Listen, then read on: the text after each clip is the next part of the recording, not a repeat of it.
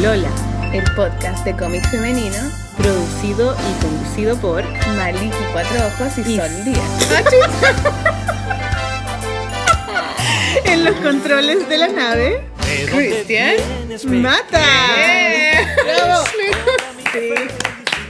¡Bravo, bravo! Estamos en nuestro capítulo 12. 12. ¡Qué 12, bueno! Gaya. Oye, Gaya, me siento como súper como grande, no sé. ¿Cierto? Ya llevamos harto rato. Llevamos caletas. Soy- Es que uno semanal es harta, harto hueveo, Gaya. No sabíamos, ¿ah? No cachamos. Si la No otra vez cachábamos nada. fuimos a monología y el Felipe Moon nos decía, oye, usted, nosotros partimos hace mucho más y tenemos menos programas porque lo hacen una vez al mes. Ah. ¿Cachai? Y usted una vez a la semana es caleta. Y, le, y yo porque me quedé pensando dije, en verdad es caleta, pues, ¿cachai? Pero está bien, pues hay que hacerlo bien, hay que hacerlo bien. Sí, además En que verdad. lo pasamos bien. Sí, Sí. eso es lo, lo más Eso- eso es lo más po. importante Sí, al es lo más importante. Pero no, primero que nada tenemos que eh, contar que estamos eh, en la radio Itaca. La- FM. Itaca FM, que es una radio online que eh, está tiene su casa matriz en Barcelona, pero que, eh, que pone música y programas de todo el mundo. Entonces, eh, entren a la página en itacafm.com y pueden escuchar música y podcast de todo, de todo el mundo. Entonces, estamos entre medio nosotras, ¡uh! Las pololas ahí, las pololas. peluceando. Sí, estamos muy contentas de poder llegar a una audiencia europea. Sí, y bacán. Mundial, sí. Eh, lo otro que estamos ahora en mi taller, por eso se escucha el teléfono de repente, porque el teléfono del Sí, de como- teleequipo. Es como el sello de tu taller que se escucha el, el teléfono. Y, y- y contarles, además, bueno, antes de, de presentar a nuestro invitado, tenemos que hacer un mea culpa. Yo tengo que hacer un mea culpa, sí, porque la gente ya me lo Ah. ha dicho y me he puesto muy garabatera, lo sé. Pucha, No sé qué hacer, que, me estaba portando bien mira, al principio. te puedes tres Ave María y, y diez látigos. Y ¿Dónde diez látigos. látigo, weona? Va a ir a autoflagelarme, loco. Pucha, sí. lo- lo- bueno, digo yo mucho cachai y mm, digo mucho garabato. Me he puesto muy la wea, la wea, la wea, la wea, la wea. Y- pero ¿desde cuándo tú Pero que eres garabatera? Yo desde siempre sido ¿Y a quién se lo, pero desde quién se lo copiaste? Porque uno tiene Mi como- mamá es muy chucheta. Ah, tu Sí, mamá es no, la mi casa garabatera. harto garabato, sí. Bueno, la wea, la, eh, la wea, ¿cachai? Sí. Ah, Eh, Malpo. es gente ordinaria tu familia. Sí, mi, mi familia es bastante grosera. Echémosle la culpa. Mi abuela también A la tía tiene una Sol. salida, pero buenísima, es que te culé, ¿cachai? decirlo, voy a decirlo.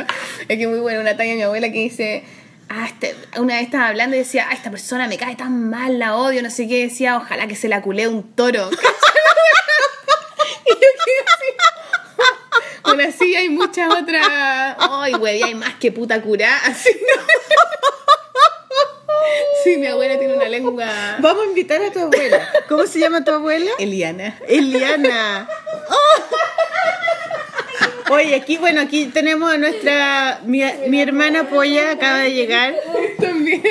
y la pollita, ¿cómo está el pollita?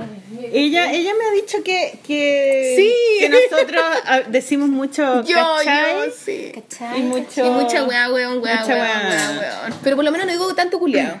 Ya, sí, o pico en el ojo. O pico en el ojo. A veces igual he dicho pico en el ojo. Ya, pero entonces hay que decirle a nuestros auditores que estamos trabajando eso, que Estoy to- leyéndome unos libros, tenemos conciencia. Entonces eh, vamos a tratar de Sí. solucionar ese. Y de no censurar a las preguntas de la Maliki también. Yo también voy a tratar de, Gaia. de- de no querer censurarme después de que editamos el programa. Yo siempre quiero, les digo, saquemos esa parte porque ¿qué van a pensar? Sí, eres terrible, Maliki. Soy muy culposa, soy demasiado culposa. Culposa, sí, sí. es que es la cosa católica que tengo, como en el ADN. Tengo como un- una pelota de ADN, ¿viste ese ADN que tiene como pelotitas? Una de esas es la culpa. Como, ah. Como ahí está. así, en, en- en cristal. Y el ADN está en cada célula, entonces imagínate multiplicado por las millones de células que tengo. Maliquita. Ya, entonces la Maliki tiene que tener menos culpa y la Sol tiene que tener mejor vocabulario. Sí. Y lo vamos a hacer. Menos vamos garabatos. a trabajar, sí, menos Sí. garabatos. Ya, otra cosa, antes de eh, presentar a nuestro invitado, eh, es decir que esta, esta, mm, esta semana no vamos a tener em, Concurso. concurso. eh, porque mm, estamos descansando del concurso, vamos a entregar los premios. Sí, sí tienen que ir a buscar los premios primero y después vamos a pensar en otro concurso. Sí, después vamos a, vamos a ingeniarnos un concurso nuevo. Algo inventaremos. Sí. ¿Y, mm, ¿y qué más, Sol? Eso, pues, digamos un poco, presentemos a nuestro entrevistado del día de hoy. Ya, nuestro entrevistado del día de hoy eh, es José Miguel Villauta. Yeah, yeah, yeah, baby. José Miguel Villauta es eh, un animador de televisión y de mm, podcast. Y es como periodista. Hace stand-up. Hace stand-up comedy.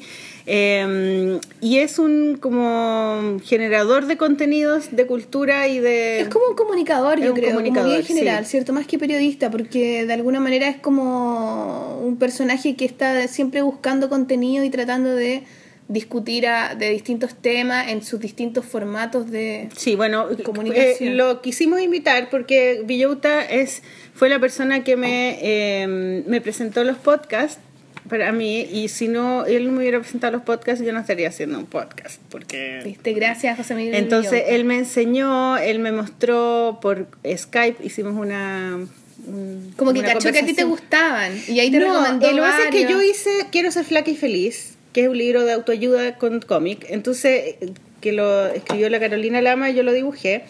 Y él eh, compró el libro y, lo, y le encantó. ¿Cachai? Como que me dijo, Juan, tu libro es demasiado bueno, me encanta los libros de autoayuda, me encanta el tema de, de, cómo, de cómo cambiar los hábitos, me, cambia, me encanta el tema de cómo superar las adicciones, ¿cachai? Porque él fue adicto a la cocaína y al alcohol y, y estuvo en una, en una en una rehabilitación. En un centro de rehabilitación, un mes creo, algo así. Y, mm, y salió y cambió, ¿cachai? O sea, salió de ese, de ese círculo vicioso de auto, autodestrucción y superó su adicción, entonces a él le interesa ese tema.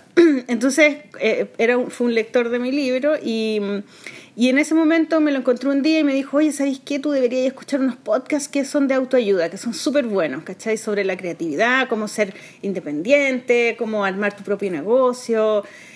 Y, y ay, qué chulo, qué bueno. ¿Y cómo es? Mira, si en el mismo celular está la, la aplicación, se llama podcast, es morado, no sé qué, en el iPhone. Ya, pues, así que lo hice, empecé a buscar y empecé a escuchar todos los días podcast primero de cómics, ¿cachai? Entrevistas a dibujantes, después entrevistas a cualquier persona de la cultura em, y después podcast de lo que fuera específico, ¿cachai? De películas, de actores, de stand-up comedy, de todo. Entonces ahí él eh, recién está, estaba haciendo un podcast que era El Gay, difícil. Y, primero fue el podcast del gay difícil y después fue el stand-up, ¿o no? No, primero fue el stand-up. Ah, primero fue el stand-up. Claro, pero yo debo eh, reconocer que nunca fui a ver Hardcore, que era el stand-up con la Jani Dueñas, la Paloma Sala, la Natalia Valdebenito y... Hubiera sido buena ir a verlo. Yo, nunca he visto stand-up. Y Villota. Y esto fue antes de, de, la, mm, de la presentación de Valdebenito en Viña que fue un gran éxito. Estuvo muy buena esa weá. Fue lo mejor. Yo la he visto como 100 veces. Es lo máximo. Entonces, eh, esto fue, eh, ellos hicieron hardcore y después ella fue a Viña. Y después él hizo El Gay Difícil. Y El Gay Difícil era muy atrevido, como que cuenta cosas que son muy íntimas, y a mí me encanta eso. Me encanta que la gente pueda decir cosas que son políticamente incorrectas y que las digan de una manera como con propiedad y, creativamente. Claro, y, con humor. que sea como desde una super honestidad, como que en el fondo se están pelotando. Y, que, hagan y que hagan una diferencia, mm. ¿cachai? Está hablando a un público específico, no está tratando de parecerle bien a todo el mundo, de caerle bien a todo el mundo. Y, mm, y como que me hizo adicta a su podcast y ahí entre medio yo nos juntamos y, dijimos, hagamos un podcast también. sí. ¿Cachai? Entonces, eh, para, para nosotras, Villota es como una persona fundamental, digamos, para que la creación de este podcast. Entonces, esa creo que es la razón más importante por la cual lo invitamos. Y entre medio, él, después de escuchar el podcast, nos invitó a su programa. Claro. De el interruptor que lo dan en Vía X todos los días a las once y media. A las once y media, pero también los pueden ver en YouTube. Yo los veo por YouTube. Al día siguiente, después de las cuatro, repiten el programa en internet y están todos en internet. Hay un, su página que se llama villota.info. Sí, uno se puede suscribir y te llega un mail cuando sube un capítulo nuevo. Es bacano. Claro, hay otro programa que él hizo, hay un otro podcast que hizo que se llama Abajo el Amor o algo así. También había otro de él, sí. Y Y había un programa que yo lo, lo escuché ayer que se llama eh, Seminario Villauta. Ah, sí, yo no lo he escuchado, se lo va a escuchar. Sí, con, eh, Nico- eh, con Nicolás Copano, sí, que está súper bueno. Todos los temas que queríamos hablar, ahí, eh, ellos lo hablaron. Y mm, eso, eso es lo que... Yo, quería, yo, creo- yo también quería presentar a Villota como haciendo como un general un poco de lo que hablamos en la entrevista con él y todo. Como esta cosa como de un personaje eh, que desde su marginalidad, él como gay un poco, eh, habla de todo como un cómo él ha trabajado y cómo él ha gestionado sus propios proyectos, cómo los ha llevado a cabo con una claridad que de repente yo siento que nos falta, o no sé por qué nos faltará en general que no- como tener la claridad de decir ya quiero hacer esto, Mm. ¿cachai? Por una cosa de que te da miedo o de que no sabís o de que te hacía el loco, no, no sé cómo, por qué será, cada uno tendrá sus razones, pero de alguna manera él viniendo desde este lugar marginal, cómo se ha autoconstruido, ¿cachai? Ya elaborado su carrera muy paso a paso, pero con una claridad igual de saber dónde quiere llegar, ¿cachai? Claro. Como con una ambición, que a veces uno puede decir, uy, ambición, qué miedo esa palabra, ¿cachai? Como Es que- como la palabra vanidad. también. Claro, van- y, y bueno, y él juega mucho con eso, Sí, con la po. ambición, con la vanidad, con el Genera mucho mercado, rechazo de que la ¿cachai? gente sea ambiciosa y quiere que le vaya bien. Claro, con ¿cachai? Mm. palabras que generan como que se te paran un poquito los pelos, ¿cachai? Pero de alguna manera si uno las trata en el buen sentido de la palabra y en lo que te puede ayudar a lograr eh, ciertos proyectos, ¿cachai? Como que siento que él lo ha hecho de esa manera. Entonces eso a mí me llama mucho la atención, de cómo, cómo desde, desde un lugar como de poco privilegio, entre comillas, igual, ¿cachai? Pero igual desde un lugar distinto, afuera, afuera del oficial, va caminando y, y llega a estos lugares como entre comillas también de poder, de en el fondo tener Donde un tiene lugar mucha visibilidad. Claro, tiene un lugar con mucha visibilidad para decir las cosas que a él le interesan y para discutir temas eh, que a veces, claro, generan roncho, qué sé yo, pero para poner temas, pero caminando con zapatos que han venido desde abajo, ¿cachai? Entonces eso también lo hace ser una persona más consciente de las cosas que discute, porque ha- como que ha caminado el camino entero, ¿cachai? Mm. Entonces eso a mí me parece interesante de él. Además de que la- hace este programa que, es todos los días, todos los días es una entrevista distinta, se prepara para esta entrevista, lee, eh, investiga. Es muy curioso, es como Sí. que hay una cosa muy de buscar eh, y de también como plantear ideas y de fundamentarlas, ¿cachai? De buscar como personas que te inspiren, como de estar buscando, es como una persona así con hambre, con ganas de comerse algo rico y va buscando, buscando, buscando harto de ingredientes. Entonces eso es bueno para, para si bien no es dibujante, es nuestro primer invitado que no es dibujante, ¿cachai? De alguna manera igual eso Mm. Pero es nos un inspira a creativo. nosotros, claro, po. como dibujantes también tenemos que tener esa claridad de saber dónde queremos llegar y qué pasos tenemos que seguir, ¿cachai? Sí. Y lo que él también nos planteó, no sé si lo grabamos o no, pero planteaba eso también de no frustrarse, de ser flexible también, porque él, él en el, no- nos comentaba que en una entrevista él había planteado que quería hacer un podcast eventualmente, quería hacer un programa. no sé Primero era un blog, Eso. después era una página web, después, esto fue el año pasado, hace un año, Claro. después eh, eh, quería hacer, dijo, su propio show de stand-up, después quería tener su propio programa de, de televisión y después quería tener su propia productora de televisión, ¿cachai? No televisión de medios, productora Claro. de medios. ¿Qué es lo que tiene Copano? Copano? Copano tiene una productora de medios, ¿cachai? Como una productora donde genera, no Contenido, sé, contenido. Entonces, él tiene súper claro qué es eso, pero él dice que tiene que ir paso a paso. Entonces, su primera, el primer paso, el primer dominó era el blog, ¿cachai? Y entonces el blog era el blog y todos los días tenía que subir contenido, ¿cachai? Y lo hizo por mucho Disciplina, tiempo. que también él nombra mucho esa sí. palabra de la disciplina, y que es muy real y para los dibujantes también es muy real, o sea, hay que tener disciplina. Claro, tomar elec- hacer elecciones donde tú dices, ya, yo voy a hacer esto porque yo creo que esto me va a llevar a esta otra cosa, Claro. ¿cachai? Entonces, Y el loco lo ha logrado, o sea, hasta el día, o sea, le queda solamente Sí, el después de del las blog, después ar- armó su página web y después hizo el podcast, ¿cachai? O sea, hizo el, y el stand-up primero, después hizo el podcast.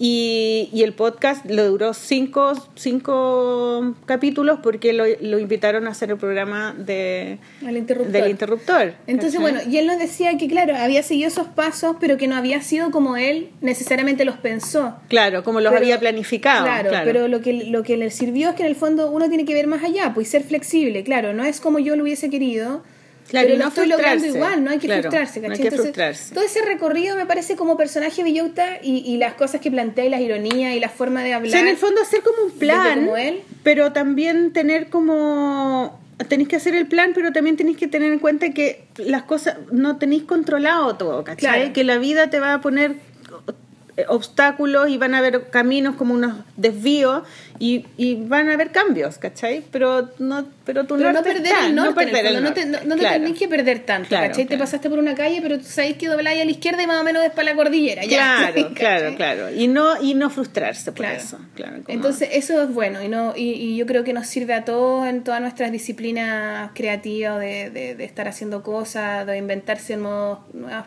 formas de comunicar, nuevos medios, ¿cachai? Entonces, eso creo yo que hay que sacarle el jugo y escuchar harto la entrevista en ese sentido. sí, está muy buena. Estuvo Así muy que buena, eso, muy po, buena. vámonos al tiro con Villauta porque es una conversa larga. Es larga, Así que sí. paciencia, chiquillos, disfrútenla, saquémosle el jugo y caguémonos de la risa. Bravo. Bravo, Villauta.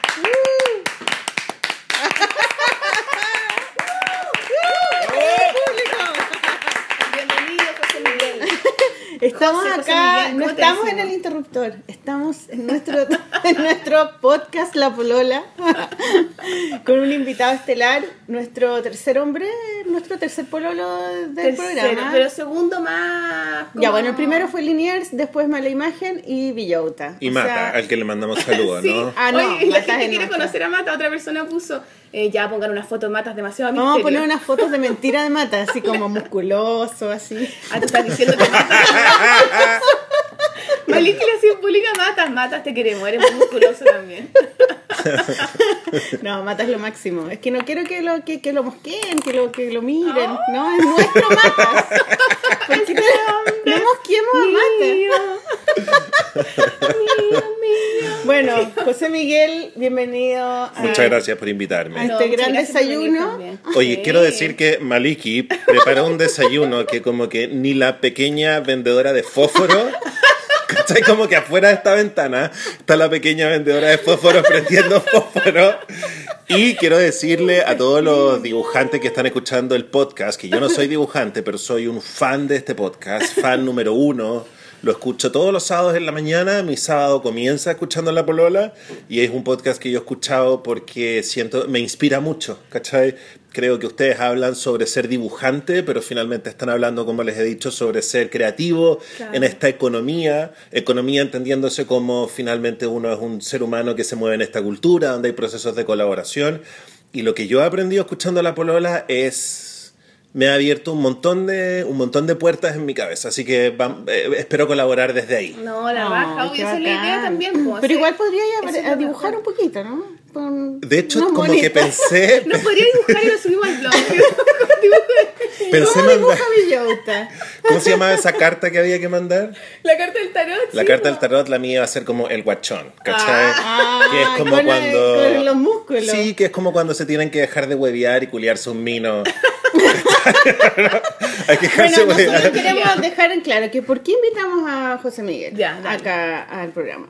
Lo invitamos por varias razones. Primero porque eh, nos hemos hecho un poco amigas de José Miguel lo en los últimos tiempos. Eh, él nos invitó a cada una por separado a su programa El Interruptor este año. mamá. Faltan matas.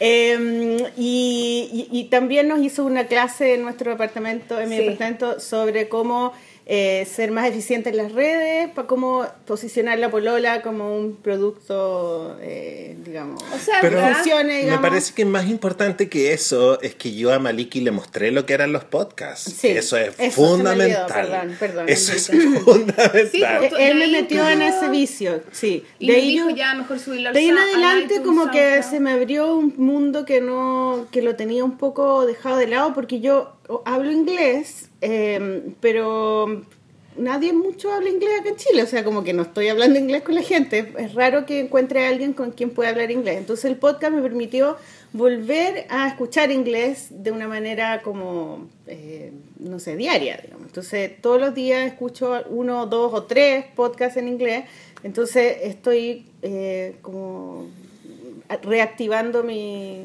mi cabeza con el Es que hay idioma. podcasts muy buenos. Sí, yo creo que más que el idioma es y como el universo de contenido. bacán saber cosas que, o sea, no sé, de todo, de arte, de cómic, de, de ciencia, de tecnología. eh, Tú me haces sentir como más, no sé, más inteligente, como cachando más. ¿Tú cachai que Me tengo hace ese rollo? más inteligente. Que tengo ese rollo que soy No, está tonta. bueno porque son conversaciones. Yo creo que los podcasts, a mí por lo menos lo que me llama la atención es que estáis ahí, estáis conversando con alguien. Entonces estáis como, mientras que las personas o el personaje, lo que sea, está hablando, tú un poco también estás reflexionando inconscientemente lo que está hablando. Entonces igual vais como dialogando, aunque tú realmente no Claro. dialogues. Bueno, también hay podcasts de entrevistas, de periodistas bonito, que son secos y que entrevistan increíble. Yo Bueno, yo encuentro creo que, el que... interruptor es una especie de podcast en YouTube. Yo encuentro que tú eres súper buen eh, eh, entrevistador. Mucha- Como es que soy muy curioso yo. Sí, y hablas bien, no dices garabatos como nosotras.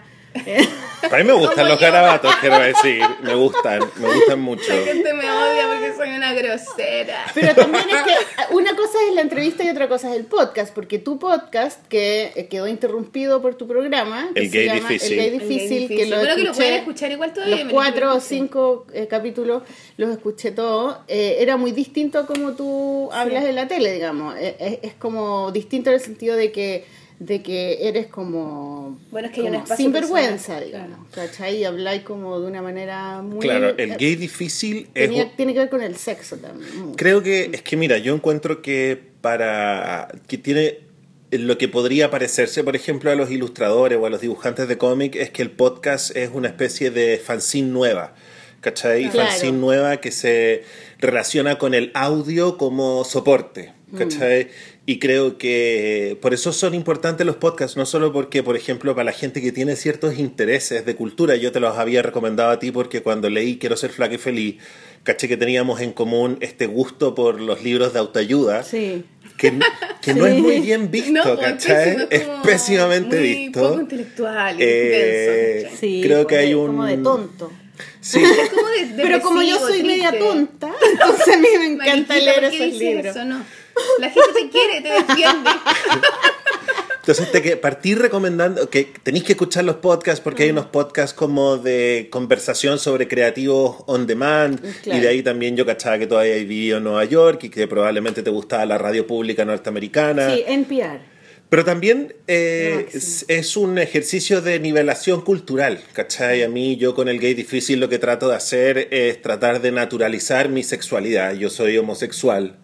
Eh, entonces yo veía que en esta discusión que existe en este país, porque pareciera que los gays, la, la conversación pública, solo existimos en relación al matrimonio, ¿cachai? En relación al matrimonio y a la monogamia, y se insiste en eso, y yo siento que nosotros no somos todos así. Claro, en cosas como normativas igual al final. Absolutamente, y que la discusión se había puesto muy cuello en B y que yo sentía que finalmente la verdadera aceptación de la homosexualidad es cuando se acepte nuestro sexo. Entonces yo en el gay difícil lo que hago es contar como mis aventuras en el gimnasio, cuento cuando me acuesto con los gallos. Claro. Eh, ¿Cómo es la música, dinámica? las cortinas musicales son muy pelacas. Sí, es muy chistoso. Eh, y también eh, el gay difícil eh, me, me sirvió como un personaje para reconciliarme, ¿cachai? Porque yo como que en cierta medida odio este país, lo digo con la frente súper en alto, eh, y con el... ¿Por qué? ¿Por qué odias este país? ¿En qué sentido? A ver, por ejemplo, es que no que bueno, voy a decir algo y va a hacer que la, la gente inmediatamente va a cambiar el podcast y les va a cargar lo que voy a decir, no, pero mentira, a la gente le gusta la no polémica. cambien el podcast. Si no ponemos un pito... Ya, pues estamos a 12 de septiembre, para todos los que estamos grabando esto un 12 de septiembre. Claro. Entonces, por ejemplo, para todos los que están escuchando en Latinoamérica, nosotros tuvimos el 11 de septiembre, que es un día súper complicado para nosotros, porque es el día en que finalmente asume Pinochet, eh, o Pinochet hace el golpe de Estado. Golpe. Pero cuando tú tenés que recibir desde la homosexualidad eh, la figura de Allende como santo salvador y después Claro. te enteráis de que la tesis de Allende para ser cirujano fue básicamente su tesis, no fue algo que pensaba, su tesis era que a ¿Va los a salir homose- de la, uni- de la universidad? o de qué? que a los para titularse para ser cirujano. Ya. Esto fue en el 33, cuando él postula que a la homosexualidad hay que curarla con una operación. ¿Y cómo era la operación? Es una operación que tiene que ver con los testículos, pero... Entonces tú decís como, ¿por qué no hay una reflexión dentro de la izquierda de eso mismo? Entonces la discusión con la que tú te encontrás como homosexual es que no, que resulta que Allende ese era el contexto de la época. Claro. Y es como no, porque en Uruguay, en ese mismo año, se decriminalizaba la homosexualidad. Y Allende también tiene una cierta opinión respecto de los judíos. Y en el 33 no es muy buena opinión en el contexto cuando estaban matando a todos en Alemania. Entonces tú decís como, bueno, aquí la izquierda es... Pero ahí estáis jugando a la izquierda solo por un personaje, muy mítico y todo lo demás, pero un personaje. Pero no lo estoy... Sí, pues, pero es un Pero personaje es que el le... personaje. Sí, entiendo que es muy importante. Es un personaje No, pero al que elevan de categoría de santo, ¿cachai? Igual, además que igual la izquierda en general tiene esta cosa como del hombre fuerte, el hombre luchador, que libera y que, y que no, no va muy por el lado del hombre gay, ¿cachai? Es que no creo había que- mucha inclusión por ese lado. Creo que hay Claro, otros líderes de izquierda que podríamos, hay otros líderes en la izquierda chilena que podríamos como elevar a esta figura de ejemplo. Entonces siento que cuando tú, como que se nos obliga a los homosexuales a no internalizar esa información de la manera que nosotros la internalizamos, porque Mm. es súper fuerte, ¿cachai? Es súper, súper fuerte. Es como que si Allende hubiera postulado que la mujer de verdad no debería trabajar. ¿Y esa información de dónde la sacaste? Yo no la había escuchado. Una me llama en la atención, me sí. llama en la atención Que que, es una información sepa. que se trata de barrer debajo de la alfombra, Claro. Es que ¿cachai? obvio, pues, porque es una información mal vista y sobre todo ahora. Pues. Claro. Entonces siento que como izquierda tampoco que tenía políticas muy buena onda con las mujeres en general. Es como que ahí O sea, mostró la hilacha. Yo Entonces- creo que ni la izquierda No ni la derecha, la política, el mundo en general, como que a los gays y a las mujeres nos tratan siempre un poquito para la cola. y tengo la sensación que con ese tipo de complejidad que la izquierda no es capaz, la izquierda chilena, quiero dejar en claro, que la izquierda chilena no es capaz como de reconocer, ¿me entendí o no? Tú decís como, bueno, aquí en qué parte de la discusión yo me ubico. Y creo que, por eso yo digo como que, y, y eso me provoca únicamente odiosidad. Pero lo bueno es que eso me hace mirar hacia otros lados, ¿cachai? Hacia las ciertas subculturas. Eh, creo, por ejemplo, para mí el podcast donde, de La Polola, donde habla Katherine Subnep, para mí fue, no solo me gustó, sino que me dio vuelta la cabeza. Me di cuenta de que había gente que sí creía, por ejemplo, en la autogestión, ¿cachai? Para decir sus ideas, que uno sí tiene que construir como ciertos caminos y crear tu otro Chile. O sea, desde la marginalidad. Crear tu propio camino, tu propio Sí. camino con tus cosas, con haciendo. Sí, pues, pero es súper doloroso que sea la izquierda la que te empuja hacia la marginalidad al no querer discutir algo que es heavy, que es heavy, que está ahí, que son pruebas.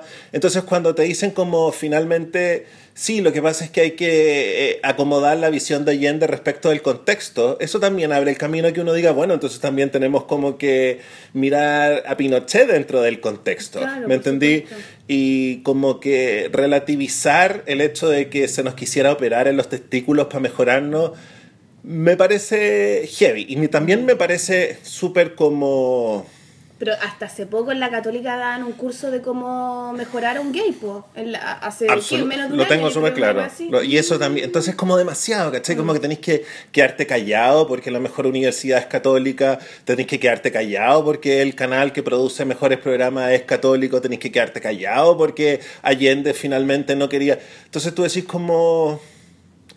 O sea, en el fondo estáis siempre desde fuera, siempre con las puertas cerradas. Sí, y uno quiere la- estar adentro también, ¿cachai o no? Bueno, eso. Entonces creo que mientras no discutamos estas nuevas complejidades, porque somos distintos, ¿cachai? Como ya, ok, yo te puedo aceptar este argumento inaceptable, que Allende hay que valorarlo respecto de su contexto. Entonces también asumamos que la izquierda ahora tiene otro contexto, porque ¿sabéis qué? Yo también soy trabajador. No por ser gay dejo de ser un trabajador. Entonces la izquierda yo siento que le suelta la mano a los trabajadores gays. Porque si los gays también los van a reconocer como trabajadores con problemas donde la lucha de clase es importante, entonces me parece mala educación para ellos elevar a la figura de Santo Allende. ¿Me entendí? Es como los norteamericanos dejaron de utilizar la bandera de los confederados, porque era una bandera que tenía una significación súper importante para los afroamericanos, afrodescendientes. Entonces creo que todavía este país es, como digo yo, socialismo para heterosexuales, capitalismo para el resto. O sea, es poco inclusivo en general. Sí, pues, pero para terminar como con una nota buena, creo que creo que estas son las instancias, ¿cachai? Crear tu podcast donde yo pueda decir esto, ¿cachai? Es mismo Crear... que los fanzines, pues si no te, es como si estáis fuera del oficial, siempre uno tiene la, la capacidad de generar o de, de sacar Sí. la voz de alguna manera. Sí. Sí, salir del closet en Chile es súper complicado, es súper difícil. Pero- Pero, pero, yo creo que, que, eh, que, tu, que tu podcast ay- ayuda a eso, porque de hecho yo tenía un, Sí. compa- un alumno que, que estaba en esa, en esa disyuntiva de cómo salir del closet y yo le dije, mira, escucha escuchemos esto, es muy bacán y cuando estábamos trabajando pusimos el podcast y era nos cagábamos de la risa, nos poníamos un poco colorados también. Es y que- No, pero Es que es que ya- le gusta a todo el mundo divertirse. yo creo que algo le pasó con eso, entonces es como un granito de arena, ¿cachai? Es como una cosa que va sí. construyendo. Además, abrís un mundo como íntimo igual también, claro, desde la no caricatura del gay también, y no desde lo que decís tú del gay, ya lo aceptamos, pero aquí nomás y no queremos saber más y no queremos saber estas cosas, mejor no me contís, ¿cachai? Sí, pues porque Y abrís esa weá cara raja. Por ya ejemplo- mira, hacemos esto, lo otro, me cago en la risa de esto otro, y soy una loca, y me gusta estas weá, y me encanta, y no sé qué, ¿cachai? Claro, mi, que son weas que los gays como... también, yo creo que a veces como que igual tratan de no, no decirlas tanto, ¿cachai? Oye, José Miguel, perdona que te Por interrumpa. favor, dale. en tu programa eh, te quiero copiar un poco. El me interruptor, encanta, démosle, cópienme, cópienme. Te quería Me preguntar. encanta, hay que copiar todo lo bueno. En el otro podcast no, me censuraron mis, mis amigos, Oh. me dijeron que no. Esa, esa pregunta no, siempre la hacen, pero yo te quiero preguntar sobre tu infancia. Ok, No, mi infancia... Porque, sí, porque yo, eh, por ejemplo, eh, me, me enteré que en algún momento que tu familia era muy católica. Es muy católica. Ah, que todavía es muy católica ya. Eh, y, y entonces, cuéntame cómo fue eh, crecer en una familia muy católica, eh, con, sabiendo tú que eras gay o no sabías que eras gay. La verdad es que yo no sabía que era gay, no, y también esa es una de las razones por las cuales yo como que hablo mucho de ser gay. ¿O qué referentes tenía? ¿Y tenía a Ni alguien, uno, conocía nada, a alguien, no había existía visto nada. una película? No existía Pero, ¿y nada. por qué? ¿Cómo te diste? ¿Cómo ¿Cómo, no fue eso? A ver, yo soy de hijo de una secretaria ejecutiva y de un contador ¿Cómo auditor. se llama tu mamá? Mi mamá tiene el hermoso nombre de Flora. Ah, Sí. Mi mamá se llama Desde Violeta. chico yo Se rayaba- podía ser amigas. Flora y Violeta. y mi mamá se llama Sol. ¡Oh! Naturaleza, Sol, el qué entero. deberían ser amigas y tener un podcast. ¡Qué miedo! ¿Te imaginas las tres con un podcast? Me muero. Bueno, ¿Y tu ya, papá entonces, cómo se llama? Yo soy de una familia nuclear clásica. Eh, mi mamá tiene el nombre chilena, po. extremadamente femenino de Flora y mi papá tiene el extremadamente nombre masculino de Germán. Don Germán. Don- El tío Germán. Saluda al tío Germán. Y mi papá, gente súper culta, pero culta de culta de leer mucho, pero en mi casa, mi casa estaba llena de libros, todas las paredes era bib- biblioteca, pero de enciclopedias, que es algo con lo que me identifiqué mucho cuando tú hablabas ahí en el podcast de la enciclopedia. Mucha enciclopedia, mucho bestseller. O sea, nunca, y son fanáticos de los bestsellers, John Grisham, Jeffrey Archer, eh, a mis hermanas, Bridget Stephen King. Mm, Stephen King es demasiado alternativo para mis Ah, papás, mira, ¿cachai? mira. O sea, bien pop al final. super pop, pop a morir. Eh, de hecho, yo como que asumí el rol de regalar los libros para los cumpleaños y para la Pascua. Eh, y ya sé perfecto el gusto de cada una. A mis hermanas les gusta Bridget Jones. Es uno de mis cinco libros favoritos de la historia de la vida. Lo puedo defender en algún debate literario. Eh, una casa donde se compraban todos los diarios. eh, íbamos a misa todos los domingos, absolutamente todos los domingos. Entonces yo tengo valores súper cristianos, si queréis de- y- y decirlo de cierta manera, pero a medida que fui creciendo me di cuenta de que, bueno, cuando aparece esta epidemia del SIDA, ¿no? Y tú te empezás a enterar de que hay menores de edad, o sea, cuando tú eres chico tú tenés la noción de que... El SIDA apareció en el 80, ¿no? Claro, Más o menos, sí. Eh, cuando tú eres chico tenés la noción de que el SIDA es algo que te pasa porque te lo merecís, ¿cachai? Mm, Porque sí, es un castigo. Es un Sí, castigo gays. cuando finalmente siempre es un accidente. Nadie quiere asumir una enfermedad autoinmune. Pero también yo empecé, cuando era chico, teniendo, no teniendo ese razonamiento, tú empecé a decir como, bueno, porque hay niños que nacen con SIDA. Yo me acuerdo tercero, segundo básico, tercero básico, cachando heavy este tema, eh, porque empezaban a pegar en las salas de clase estos pósters de cómo te, cómo te contraías el virus y cómo no lo contraías. Eso fue lo primero. Y lo segundo era que eh, finalmente yo a la misa siempre la agarré mala porque eran los domingos de la mañana, que era cuando daban los monitos animados, más Claro, entretenidos, ¿cachai? temprano ¿no? un domingo, lata. Eh, entonces yo fui, eh, a mis papás les fue súper bien, gente súper trabajadora, con una ética de trabajo que yo he copiado mucho. Entonces mis papás tuvieron un súper buen pasar, súper buen pasar. ¿Qué, Entonces, qué hacía, qué hace- hacía tu mi papá fue contralor de un banco. Ya. Eh, mi mamá eh, tenían un negocio de gas licuado y después tenían un negocio de comida granel. Entonces yo tuve la, pues, la suerte de ir al mejor colegio de este país. Y no solo la suerte de ir al mejor colegio de este país, sino que tener la suerte de ser lo suficientemente despierto para sacarle provecho al mejor colegio de este país. O sea, yo le saqué el jugo.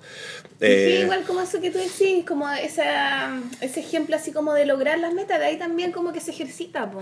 Es que como yo- de tener como un gusto por eh, realizar, realizarse, no sé, o, o, o de, de emprender, no sé.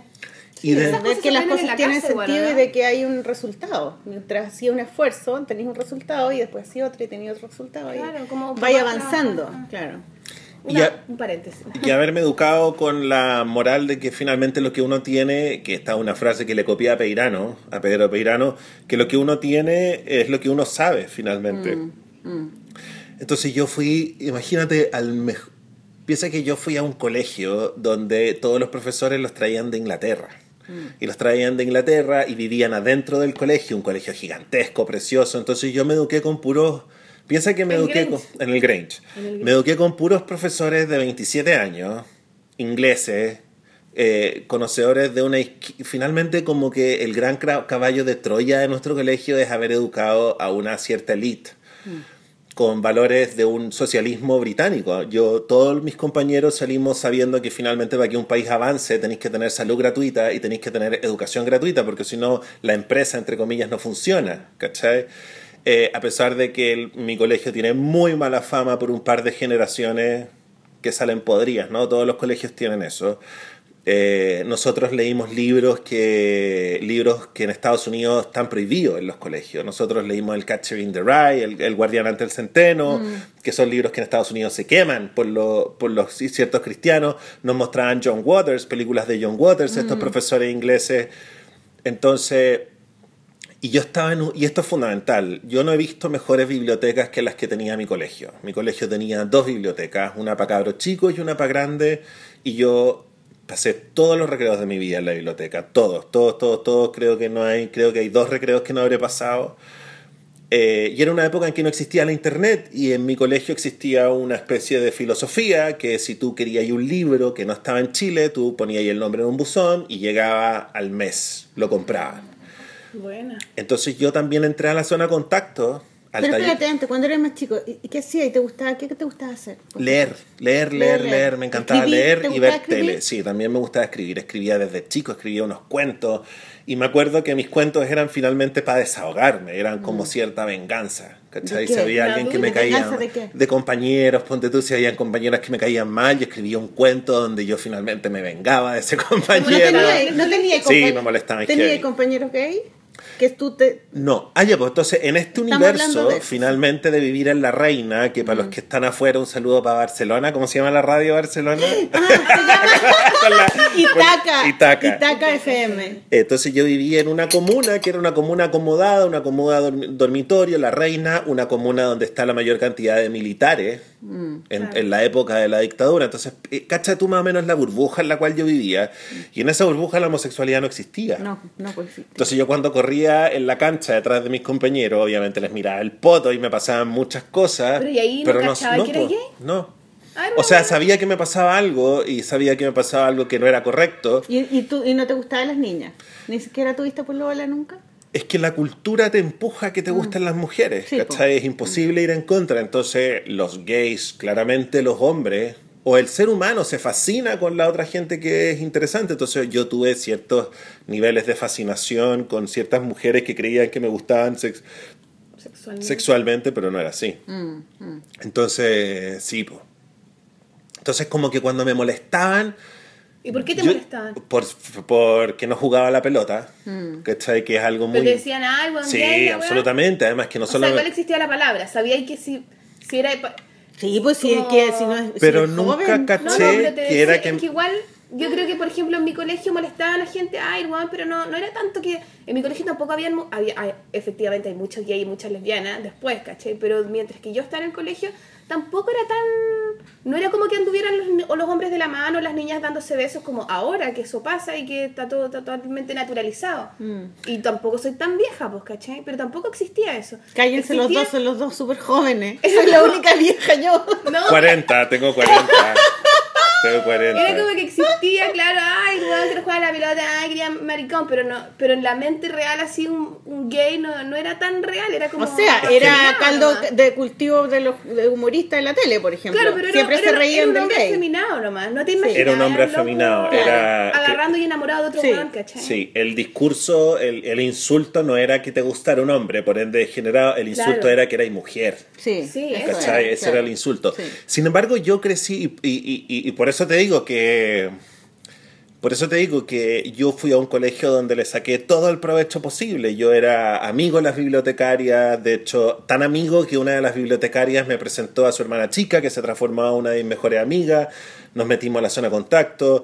Eh, ¿Qué te podría decir? Teníamos un teatro ¿Y espectacular. qué sigue en la zona de contacto?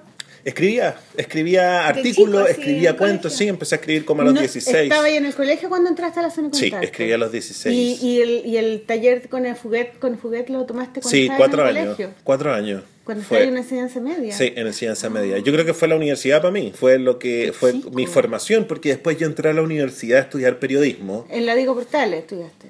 En la Diego Portales, fascinado porque todos mis amigos grandes de la Ah. zona de contacto eran periodistas, gallos súper eh, bacanes todos, todos. De ahí salió gente súper, súper capaz, eh, donde también aprendí el valor de trabajar gratis. ¿Cachai? Mm. Eh, el valor de, de que si queréis entrar al sistema eh, y queréis aprender de los mejores, tenéis que dar algo a cambio y es tu trabajo gratis. claro. Y, y, te- y ponerte en la posición de aprendiz.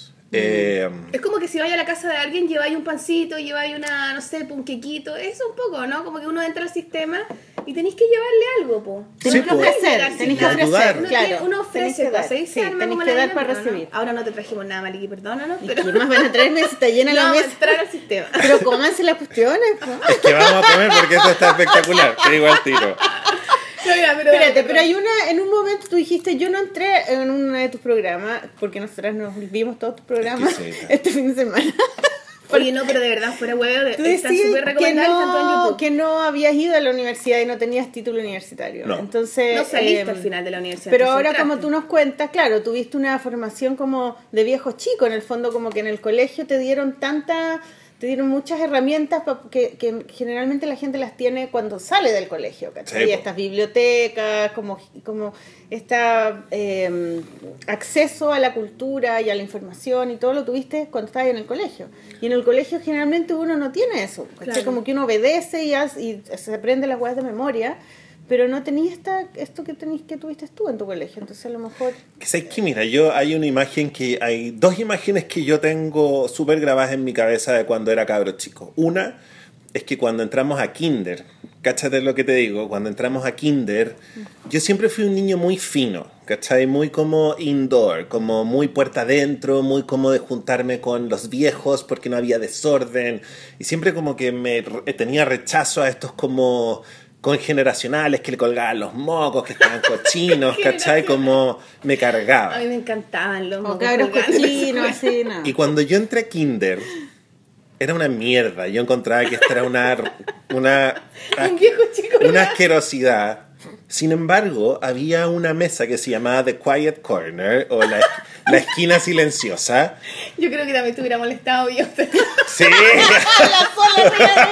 Ah, bueno, bueno. No, perdón, dale. y esta imagen la tengo. te- en The Quiet Corner.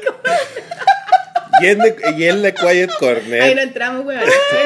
No, no, no, Oye, yo, yo, yo estaría en The Quiet Corner un rato. No, yo también. Yo cuando Sí. chica era bien callada, era bien piola. Así piola, piola. No Pero The creo. Quiet Corner era para los que ya sabían leer.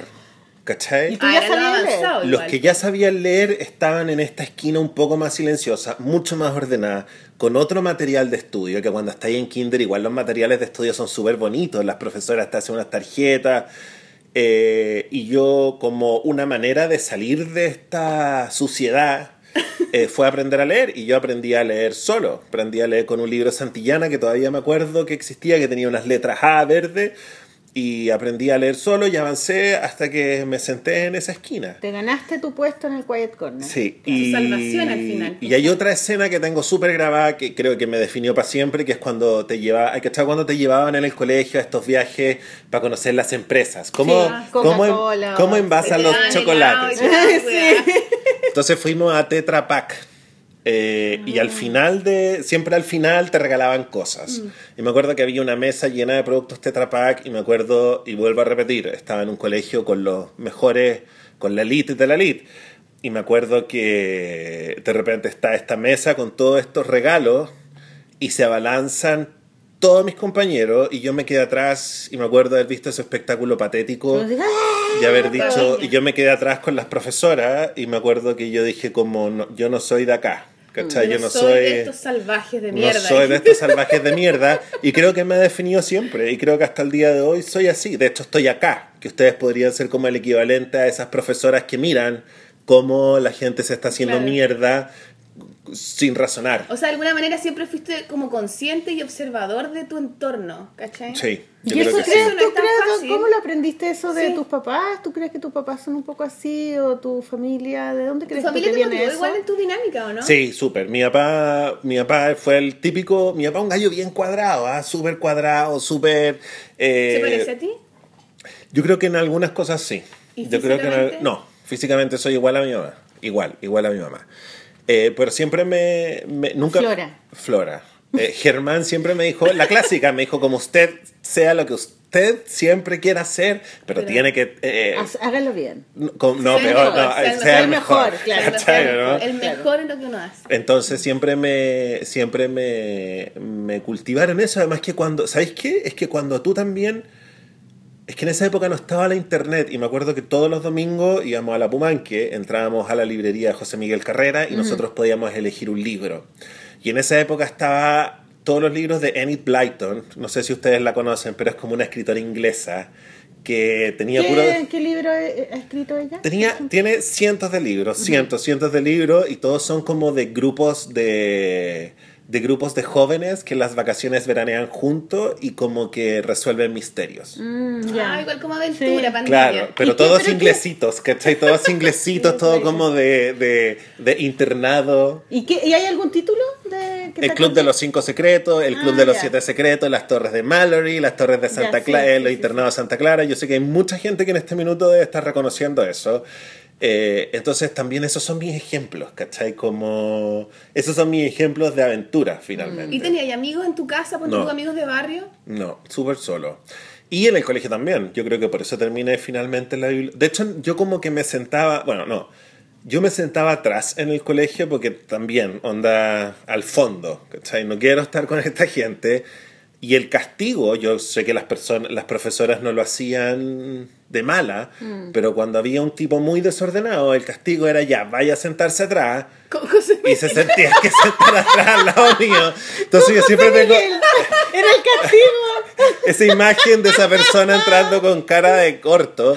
Pero, irónicamente, me terminé haciendo muy amigo de los más basura. De los más malos, ¿Cachai? claro. Entonces también tengo eso como medio John Waters, de hacerme amigo de gente muy como Diferente. diferente o gente también muy como... Entonces no erais Mateo, ¿no te iba bien en los otros en los no, ramos? no, nada. De hecho, promedio 5, 5, ¿Y 6. dónde te iba, en qué te iba bien en literatura, en lenguaje?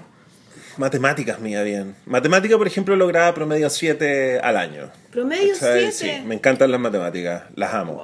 No te puedo creer, o Sí. sea, es que no, te puedo encajar en nada, porque No, pues, nerd no, si las ma- intelectual tampoco.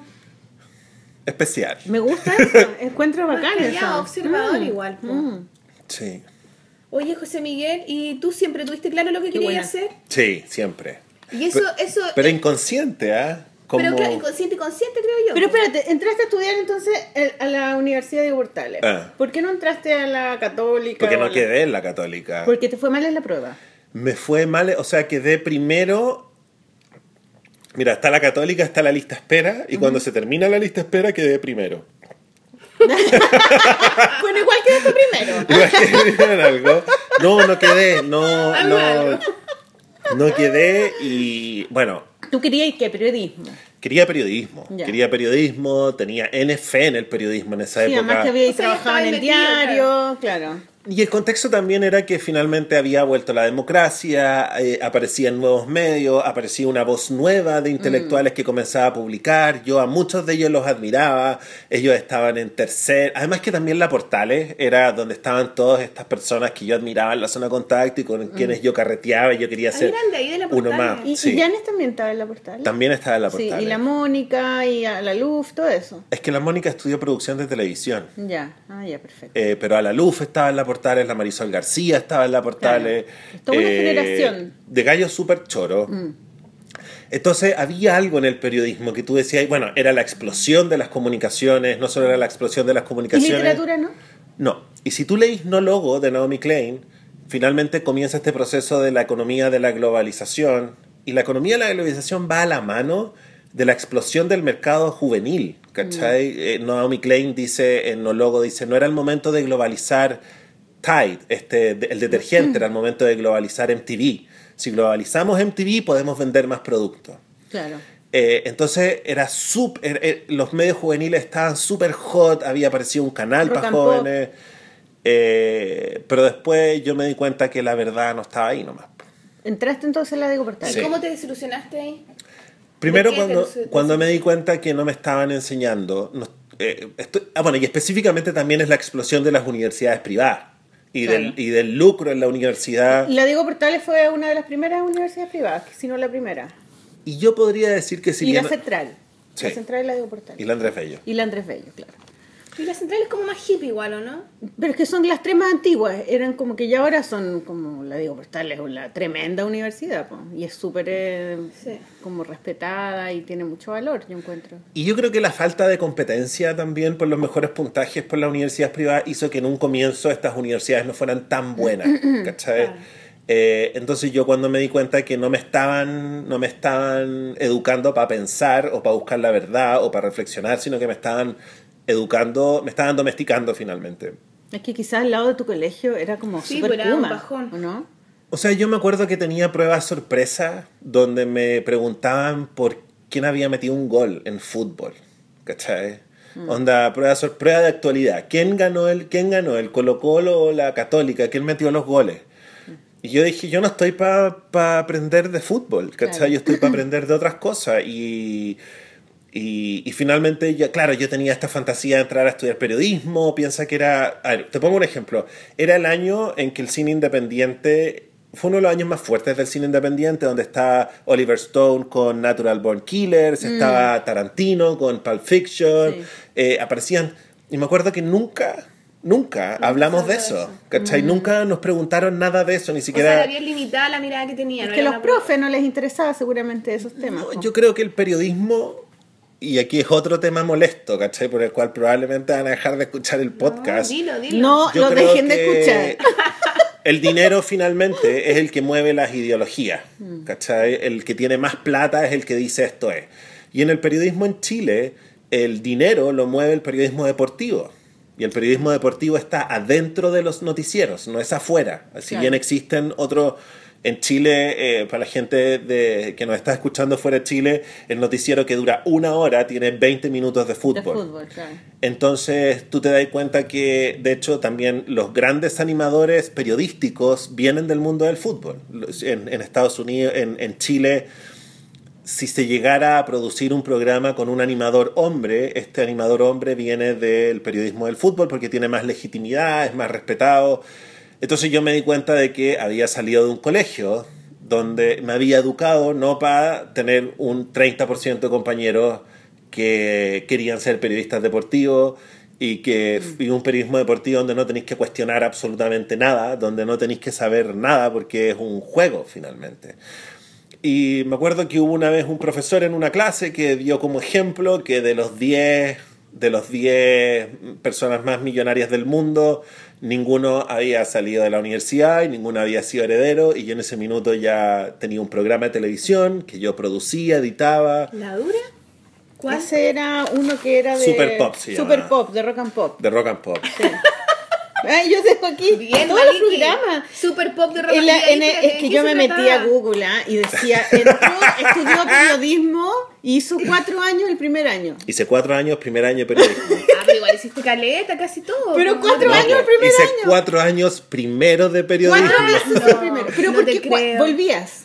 Volvías Porque tení, era una carrera de la cual yo estaba enamorado y una profesión de Pero la cual yo... cuatro veces. Sí, cuatro, no te creo. Y durante ese tiempo hiciste pero me lo Pop. Sí pues pero me lo echaba porque yo era desde los 10 y- en mi primer programa lo tuve a los 19 y yo editaba producía y hacía todo O sea, estabas ya metido en el mundo Estaba real. ¿no? metido, claro. ¿Te costó darte cuenta que estabas efectivamente o sea cuando me di cuenta que me- es que fue gracias a eso como a comparar la realidad con la verdad al comparar la realidad con lo que me estaban enseñando, eh, fui que me di cuenta que no me estaban enseñando. Nada de lo que me enseñaba me servía para lo que tenía que aplicar, sino que todo lo contrario. Esas ideas como de que tú en una entrevista no podís demostrar tu opinión, Claro.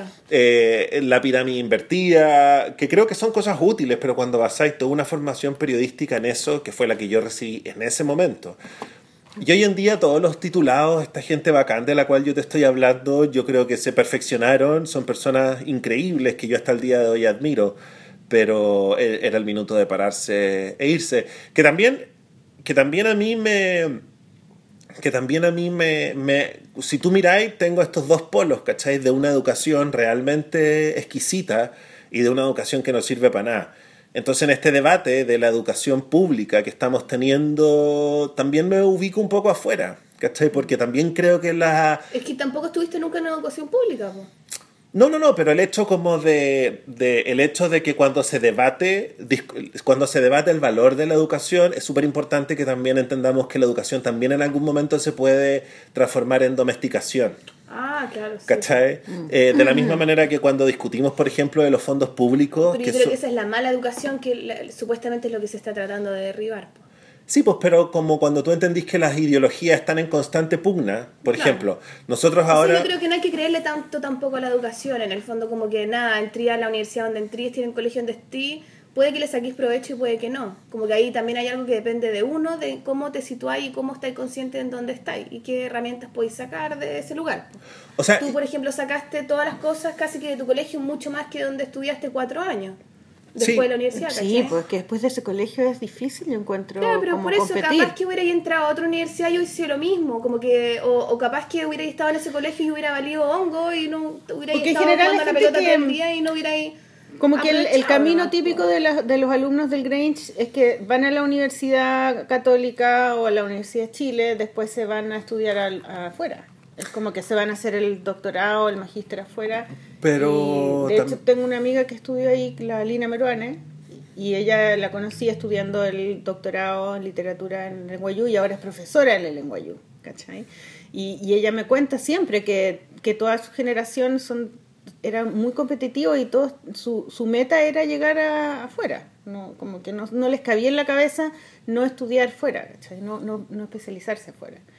¿Tú entraste en esa competencia de alguna manera? ¿Sentís que eres una persona No, porque compe- no- no- competitiva en ese sí, sentido? y encuentro que está bien. Encuentro Está bien, que pero- hay Pero un... es que tú, tú, tenías, tú tuviste otra, otro camino. Desde la marginalidad, pero de alguna Sí, manera- pero espérate, sí, es que quiero medios, terminar un poco como este... que No, termi- no puedes terminar. No, está como, como de por qué yo, por qué yo, por qué yo considero que la educación de, la discusión de la educación tiene que ser mucho más tenemos que asumir que la educación de la que la discusión de la educación es mucho más compleja de lo que nosotros queremos. Eh, y vuelvo nuevamente a esta discusión que se da en Chile, que es súper unidimensional en rigor, como la, la discusión de la izquierda es unidimensional. eh, porque si tú establecí un patrón o establecís ca- canales de educación súper accesibles para todo el mundo, que es como tiene que ser, pero nadie te dice que el día de mañana no asume un gobierno de ultraderecha Y te van a donde... meter ideas. Claro, la, Claro. y como lo mismo de la, la, la, la discusión sobre los fondos públicos. Yo creo que nosotros, primero me parece que en Chile la cultura está monopolizada por, la, por los fondos del Estado Por refondar. por el fondar, por, el, por todo, por el Corfo, por lo que queráis. Pero, ¿qué? Pero tenemos suerte de que en este minuto la discusión es- va para el lado de nosotros. Pero así como se pensó en algún minuto que el proyecto revolucionario de Allende estaba súper firme, ¿quién te dice que el día de mañana estos fondos del Fondar, de la Corfo, no van a parar a ideologías que son súper anuladoras de lo que nosotros pensamos? ¿Me entendí? Sí, no sé si te cacho, pero yo sabéis que creo que tengo, tengo una visión de que cada vez lo oficial va a ser menos relevante y está siendo muy, muy menos relevante, ¿cachai? Ya en los fondos la gente, uno puede postular, pero si postuláis y no te lo ganáis, igual es forma de hacer el proyecto. Absolutamente. Te va a costar más, probablemente, no sé, pero, pero igual tenéis que rendir menos y así la, que, la weá que queráis, ¿cachai? Tiene otras libertades también. Y también en la educación y en todas esas cosas, como que cada vez lo oficial, la gente ya no cree en lo oficial. Yo ya hace rato que no, no lo considero tan importante. Que no hay un ¿cachai? monopolio de lo Claro, oficial. entonces ya da lo mismo si es que ve- vendría otra ideología y otra y otra, porque al final yo creo que, no sé si va a desaparecer en algún momento, pero, pero no, es, no, no, no, no va a ser lo único que va a poder como sostenernos. Sí, ¿cachai? pero igual en rigor, sí, Entonces te entiendo. mismo. Es que no sé si da lo mismo, porque no sé si, por ejemplo, cuando defendemos tanto o, o no cuestionamos, por ejemplo, los fondos de la cultura entregados por el Estado, lo que estoy diciendo suena horrible, No, no, ¿cachai? está bien, está pero bien. creo que tenemos que discutirlo. ¿Me entendís? Cuando tú, cuando tú legitimáis, por ejemplo, me llama en la atención que muchos, por ejemplo, ¿por qué no podemos tener una discusión honesta sobre la televisión, que es la industria donde yo trabajo? Porque los intelectuales que más podrían colaborar en esta discusión sobre hacia dónde va la tele son intelectuales que reciben fondos del Consejo Nacional de Televisión. Y el Consejo Nacional de Televisión es la oficina que más represión también causa. Claro, Claro. A los intelectuales. Entonces no podemos, por ejemplo, jamás podríamos cuestionar el rol de la oficina del Estado respecto de la tele. Porque no se puede, porque no tenéis nadie que te apañe, porque están todos finalmente en el bolsillo.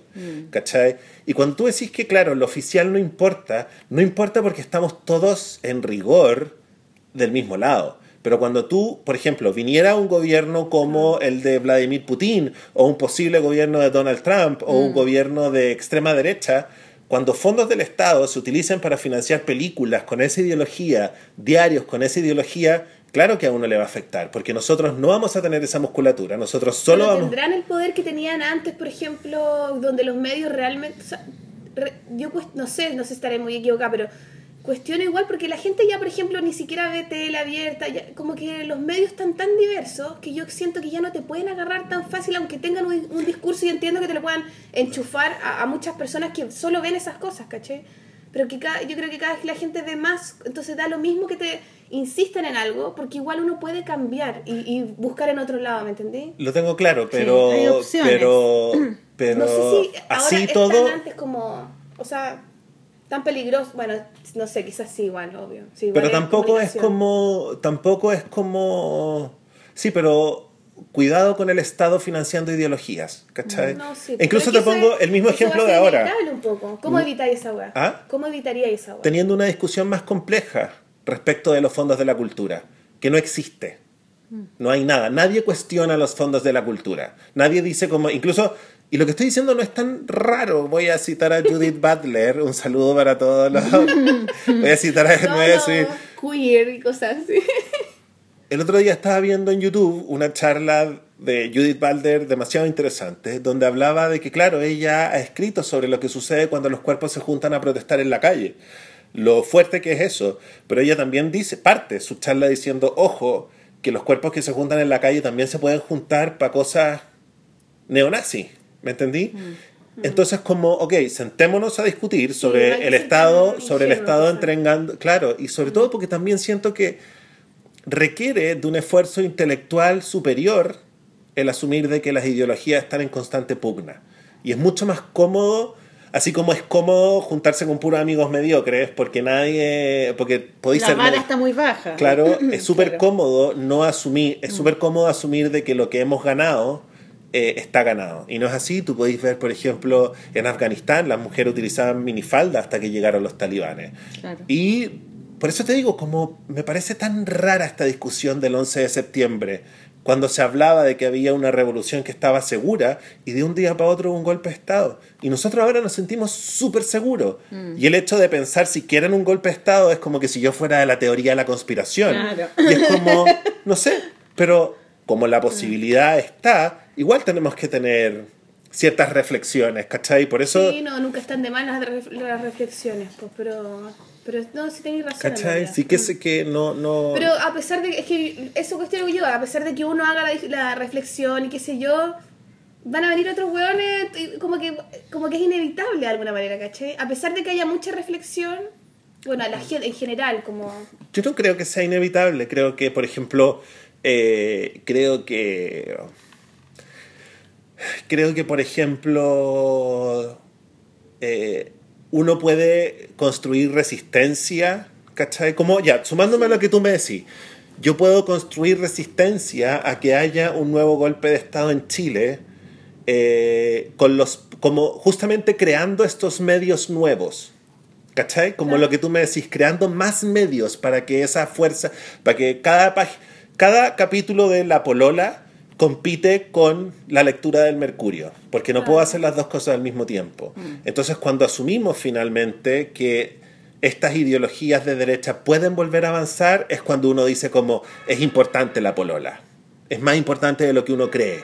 Porque con la polola yo conocí a Catherine Subnem, mm. con quien después, te estoy poniendo un ejemplo, eh, conocí a Catherine Subnem y conocí a la Power Paola y conocí a la Sofía La Watson y de repente las puedo invitar a mi programa o mm. puedo generar una pequeña festival de cómics y digo invitemos a estas cabras.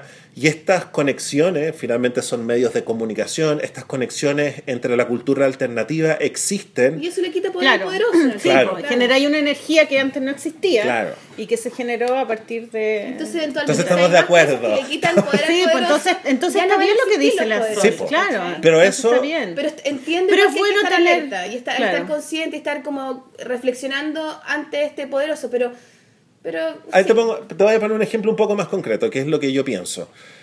Si existiera en la discusión, existiera siempre como ya, pero ojo, porque la derecha también puede avanzar hacia un nuevo golpe de Estado, si hay gente que lo quiere, mm. ¿cachai? Mucho menos lo que pasa es que es incómodo hacer esa encuesta. Entonces creo que, por ejemplo, ¿qué es lo que yo pienso? Si en este, en este país las mujeres no tienen derecho, no tienen derecho ni siquiera en términos como de protección frente a la violencia médica, ¿cachai? Eh, no tienen, eh, eh, se está en este país si una niñita es violada por su padre tiene que tener la guagua, o sea, es monitoreada por el Estado y si hubiera un, un, aborto esa niña podría ir presa o podría asumir el peso de la ley. Entonces, si tuviéramos como esta visión de que la extrema derecha sí puede avanzar, yo creo que, por ejemplo, tendríamos otra visión respecto de intelectuales de izquierda que escriben para diarios de derecha. Hoy día nos parece súper naturalizado ¿Me entendí o no? Nos parece súper natural que Gumucio escriba en las últimas noticias. Mm. ¿Cachai? Pero si tuviéramos otra conversación, sería mal visto que Gumucio escribiera en las últimas noticias. Y Gumucio probablemente, espérate, para terminar, y Gumucio probablemente, en vez de escribir las últimas noticias, escribiría en un diario de izquierda. Y estos diarios de izquierda, al tener a los mejores intelectuales, tendría más musculatura. Y mm. probablemente su opinión sería un poco más gravitante pero ahí seguís también replicando esta dualidad, po. Y lo que yo pienso es que ya eso se debería romper y en el fondo, ¿caché? Porque sería todo el rato una hacer más fuertes a uno para luchar contra lo otro, probablemente los otros piensan lo mismo, etcétera. Pero si tú diversificas y rompís al, al, al, de acá, pum, y se multiplica en varios, es que nunca ya no hay fuerza, no, hay, no hay ningún poderoso, son todos pequeños poderosillos. Sí, siempre vaya a tener un paradigma, sea como sea, y siempre este paradigma va a tener gente en la izquierda y va a tener gente en la derecha. A pesar de que vaya cambiando. O sea, si hubiese una lucha, todos se replican porque se vuelven a unir cada uno en su polo.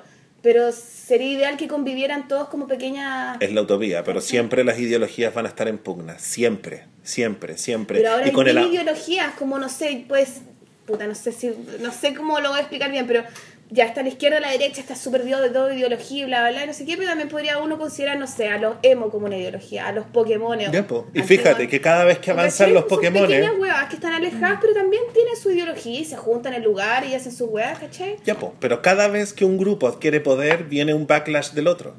Y o sea, todos nacen, son hijitos de alguno y mm. uno siempre, si te, pucha, ya, si te ponía una camiseta, te ponís la tuya antigua, igual vaya a pelear, ¿cachai? Pero... ¿Tú creéis que, por ejemplo, con el avance feminista o con el avance de la mujer en el mundo del trabajo, los hombres no van a reaccionar porque les están quitando los puestos de trabajo. ¿Y cómo crees que van a reaccionar? Sí, no sé, a ver, yo, creo que va a venir, yo creo que va a venir. De hecho queríamos hablar de eso también. Sí, pues queríamos hablar sobre la crisis de la masculinidad, que es un tema que tú hablas también en ese programa. pero, pero, ah, eh, antes de llegar, quiero Ah, saber Podemos hacer otro programa con ustedes dos. Sí.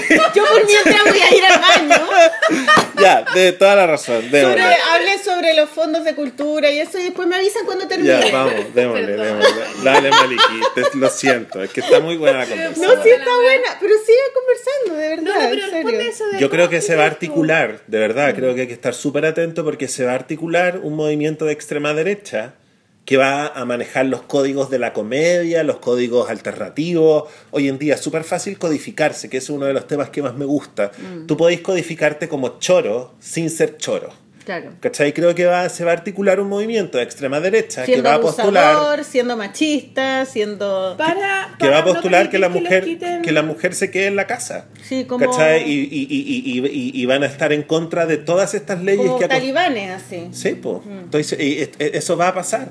Y nos va, y, y- y- y nos va a aparecer como muy de los márgenes, pero va a haber un minuto donde no va a estar en los márgenes. Y si yo soy un adolescente, hombre de 16 años, Pero tú decís que va a ser liderado por los hombres, o sea, como que los hombres no se van a sumar a esta ola feminista. o por mujeres que son beneficiadas con la división de trabajo que tenemos ahora. Hay N mujeres que están, mujeres de la elite, que están súper cómodas con el megáfono en su casa, despertándose a las 11 de la mañana. Sí, pues, yendo al gimnasio. ¿Cachai? Teniendo 10 hijos y preocupándose de ellos. Entonces, que no quieren asumir el rol de la mujer multitask que hace todo, ¿cachai? Y que pone la plata en la casa y que, um, y que tratas al marido como hijo y que... Pero que también es hueveo ser así, también es una trampa, pues, Por eso es que ah, también hay mujeres que se pueden aburrir de eso.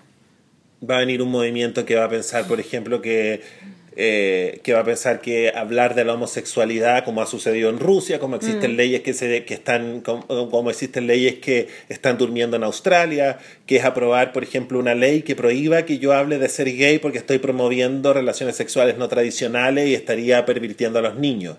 Y los empiezan Esa es una ley que aquí en Chile podría agarrar tracción súper fácilmente.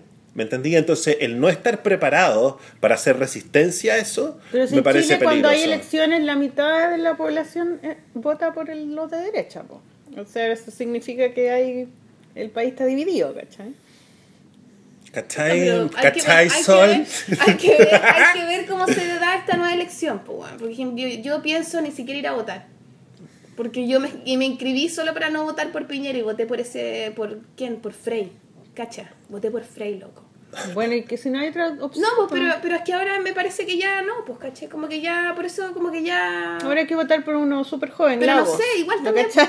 claro, uno súper nuevo. No sé, caché, como que. ah, bueno, no sé, me cuesta. Pero entiendo igual, es verdad. O sea, yo pienso, por ejemplo, con- escuchando las historias del 73, cuando entran Mm. los militares a tu casa y te pillan un libro de Marx y te ibas detenido, desaparecido, si en este minuto entraran Sí, un, los un disco de militares... Quilapayún, ¿cachai? Mis papás tuvieron que Sí, votar po. todos los discos que tenían de la de, de música chilena porque los podían se No los sé, podían quizá a mí llevar. me cuesta creer que podría pasar algo así de nuevo. Podría eventualmente quizás pasar, pero creo que no sería tan fuerte como antes. Como que yo creo que en esa época, bueno, no sé, yo no, no, no viví tanto esa dinámica, ¿cachai? Casi nada. Pero ocurre, en, Pero Rusia está la ocurriendo gente ahora. creía más, pues, ¿cachai? Pero Ahora la con gente Putin no está ocurriendo eso. Está ocurriendo en Rusia, está ocurriendo y está ocurriendo cuando tú escucháis como la campaña norteamericana de Sí, Donald Trump, Trump, que que es sí. horroroso, igual a Hitler, y Trump no bajar las encuestas, Trump tiene un quinto del presupuesto que tiene Hillary Clinton. Cuando tú miráis como, por ejemplo, Hillary Clinton en los estados donde está la cosa como que no se sabe para qué lado, Hillary Clinton tiene 60 oficinas en terreno, está abriendo otras 10 oficinas en terreno y Donald Trump tiene dos oficinas. Y así todo en las encuestas está igual. Es porque Pero yo creo que eso también es casi que una ironía de la gente, decir que salga el huevón, que salga, me da lo mismo, y po, casi por como eso devolverle una talla al sistema, así como estoy tan ni ahí con tu oficialismo, que puedo escoger a este payaso y cagarme la risa y, por- y que hable la weá que quiera y me cago en la risa y chao, ¿cachai? entonces está la Pero- posibilidad. Pero está la posibilidad desde, no desde el que yo creo en Donald Trump, ¿cachai? Sino que desde la weá de decir, estoy tan ni ahí con esto que haz lo que queráis, Es que ¿cachai? ahí es cuando opera la ideología. Justamente es ahí donde es como. O sea, ahí quizás... Mira, como dice Sisek, ¿cachai? hay, o sea, te desnudáis que hay un poco débil, ¿cachai? Porque es un punto, una jugada... Sisek postula. ¿por qué, ¿Por qué el viejo pascuero sigue vivo? ¿Quién es. Zizek que es como un filósofo súper taquilla que como que ahora está como que... Eh, ¿De ¿Cómo dónde poder es? decirlo? Creo que es sueco o suizo. Ya. Si no me Mm, equivoco, ahí esos algunos cabros lo van a... lo van a- es súper choro. Qué bueno, suizo, sueco. Entonces él postula, por ejemplo, que el, ¿por qué el viejo pascuero está vivo? si, eh, si los pendejos no creen en el viejo pascuero, si los papás no creen en el viejo pascuero, pero es en este como de, si yo sé que no existe, pero igual... eh, eh, Pero viejo- igual el, el- el cuento es entretenido y nos, nos el viejo nos pascuero ayuda. existe en el momento en que las personas que no creen en el viejo pascuero eh, se suman a este juego. ¿Cachai? Y justamente la ideología fascista opera cuando tú decís como, ah, que... que Me da lo weá, si los que los militares estén en el poder, total mi vida no va a cambiar. Voy a ser igual de pobre. Porque igual, si el lo pan no va a pensáis, subir, voy a tener que comprar las cosas igual, quien salga a lo mismo. Si tú no, si tú, si tú, te lo digo porque yo vivía en La Reina, ¿cachai? Yo sé que hay, muchas vidas de personas que no van a cambiar si hubiera un golpe de Estado militar. ¿Cachai? Hay gente a la cual no le importa que haya un toque hay gente a la cual no le importa que hayan discursos que se supriman. Es más, te podría decir que a la mayoría de la gente. ¿Cachai? ¿Me entendí o no? Entonces, por eso como que yo tendría, por eso yo creo que los debates que tenemos que tener en general tienen que ser más sofisticados. Y por eso vuelvo a lo mismo, como que el como que Catherine Subneb no debería ser una mina brígida. No. ¿Cachai? Catherine, o sea, me estoy refiriendo a que Catherine Subneb no debería ser calificada como una mina Es brígida. por su discurso. ¿Cachai? Que es brígida, si yo cuando la escucho digo como que brígida, ¿me entendí o no? Pero que, que bueno que sea brígida, pero Catherine Subneb debería ser el... el, el eh, debería- Desde ahí parte la dinámica. Catherine Subneve es la raja. Es la raja. No sé, si, no sé si es de que ahí parte porque sería muy difícil, pero como, como... Eso es lo que deberíamos tener en las discusiones, ¿cachai? Y en las conversaciones. ¿Me entendí? No, está bien, está bien, sí es verdad. O sea, lo que Ay, pasa ¿por, es que por me qué te lo digo? Te lo digo porque me da susto que hoy en día en este país el discurso tenga que más que ver con el discurso tenga más que ver con qué es lo que el Estado puede hacer por nosotros, más que por ejemplo la discusión de la autogestión, que no existe. Pero ¿cachai? yo creo que existe igual. Acá, en, la- en el mundo underground del cómic. Bueno, tú también eres como un autogestionado, de, de- desde no del cómic, pero de alguna manera un camino muy similar, de Pero- saber lo que querís, de tener una claridad y de ir como construyendo un camino desde la marginalidad, de, de no esperar que alguien te financie o te encargue o te pida y tú ofrecerle a la dinámica. O sea, al mundo, no sé. ¿Caché? Bueno, no sé, está difícil esa discusión igual. ¿Ya terminaron de hablar? Sí, ya terminamos de hablar. Ya solucionamos el tema. Vámonos con la primera canción al tiro. Sí, eh, bueno, la primera canción tiene que ver con eso, Sí. con hacer las cosas tú solo, con, con ponerte un, un proyecto y trabajar, cumplirlo y hacerlo y terminarlo. Sí. ¿Se llama la canción? Audacia. Audacia. Y como- es de Analí Muñoz Dam, una Sí. muy querida amiga mía. Sí, porque yo le pedí a José Miguel que nos, que nos eh, recomendara do- un músico. eh, Que fueran amigos míos. fueran amigos Y Yo como tuyos. no tengo amigos, no tengo amigos, Corner no tengo amigos músicos. estoy en el Quiet Corner. No tengo Y que amigos. está en el cuello fuerte. El Quiet Corner. Y yo le dije, oye, solo este bueno tiene amigos, ¿qué onda? Ya, nosotras tenemos amigas. La, la Analí estuvo con nosotras almorzando Sí, eh, la la semana pasada. pasada mientras estábamos grabando el otro podcast. Y, y ella también tiene un programa, también tiene un Sí, en un la radio. Infante. Tiene un- Infante 14, no sé Claro, cuánto. ¿cómo tiene es? un programa semanal también. Sí, semanal. Que tú fuiste a ese programa. Sí, también me invitó a su programa. Entonces- la y además, la- bueno, la- la- con la Nari éramos compañeras en diseño, ella después estudió teatro, ahora es músico. Bueno, es como todas las, todas las cosas a la vez. Y por poco. ella conociste a tu marido. O sea, También es, me es cagó una- la vida. una- Ahora estoy gorda. No, pero la Analí bacán y tiene este proyecto hace un rato que se llama Analí.cl y pueden ver su música y ahora está trabajando en el segundo disco. Esta es una canción del primer disco. Ya, así Que que se llama muy bonita. Audacia, así que escúchenla para que se motiven a, hacer todo lo que quieran hacer. Sí, y hacerlo Solo empiézalo. Sí. Nos vamos con Analí. Buena. listo. Aquello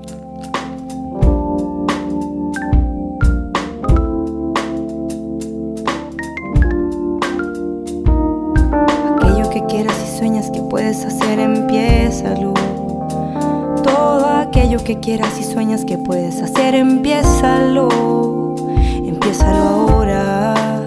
La audacia tiene poder y magia. Empiézalo ahora.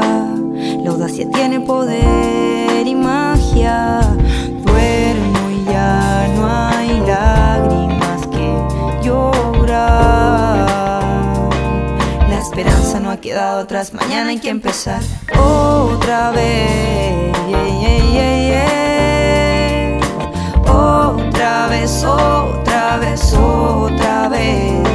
Tengo mis manos, habilidad, una bolsa llena de felicidad para regalar. Tengo mis pies, humildad. No necesito ser estrella si al cielo quiero llegar. Aquello que quieras y sueñas que puedes hacer, empiézalo. Todo aquello que quieras y sueñas que puedes hacer, empiézalo. Empiézalo ahora. La audacia tiene poder y magia. Empiézalo ahora. La audacia tiene poder y magia.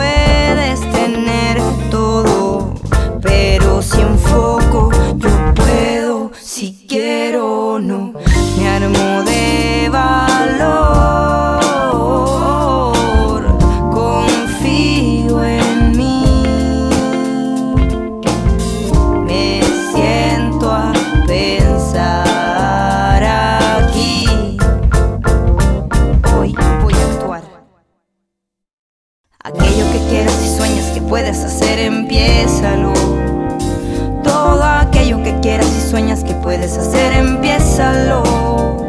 Empiézalo ahora. La audacia tiene poder y magia.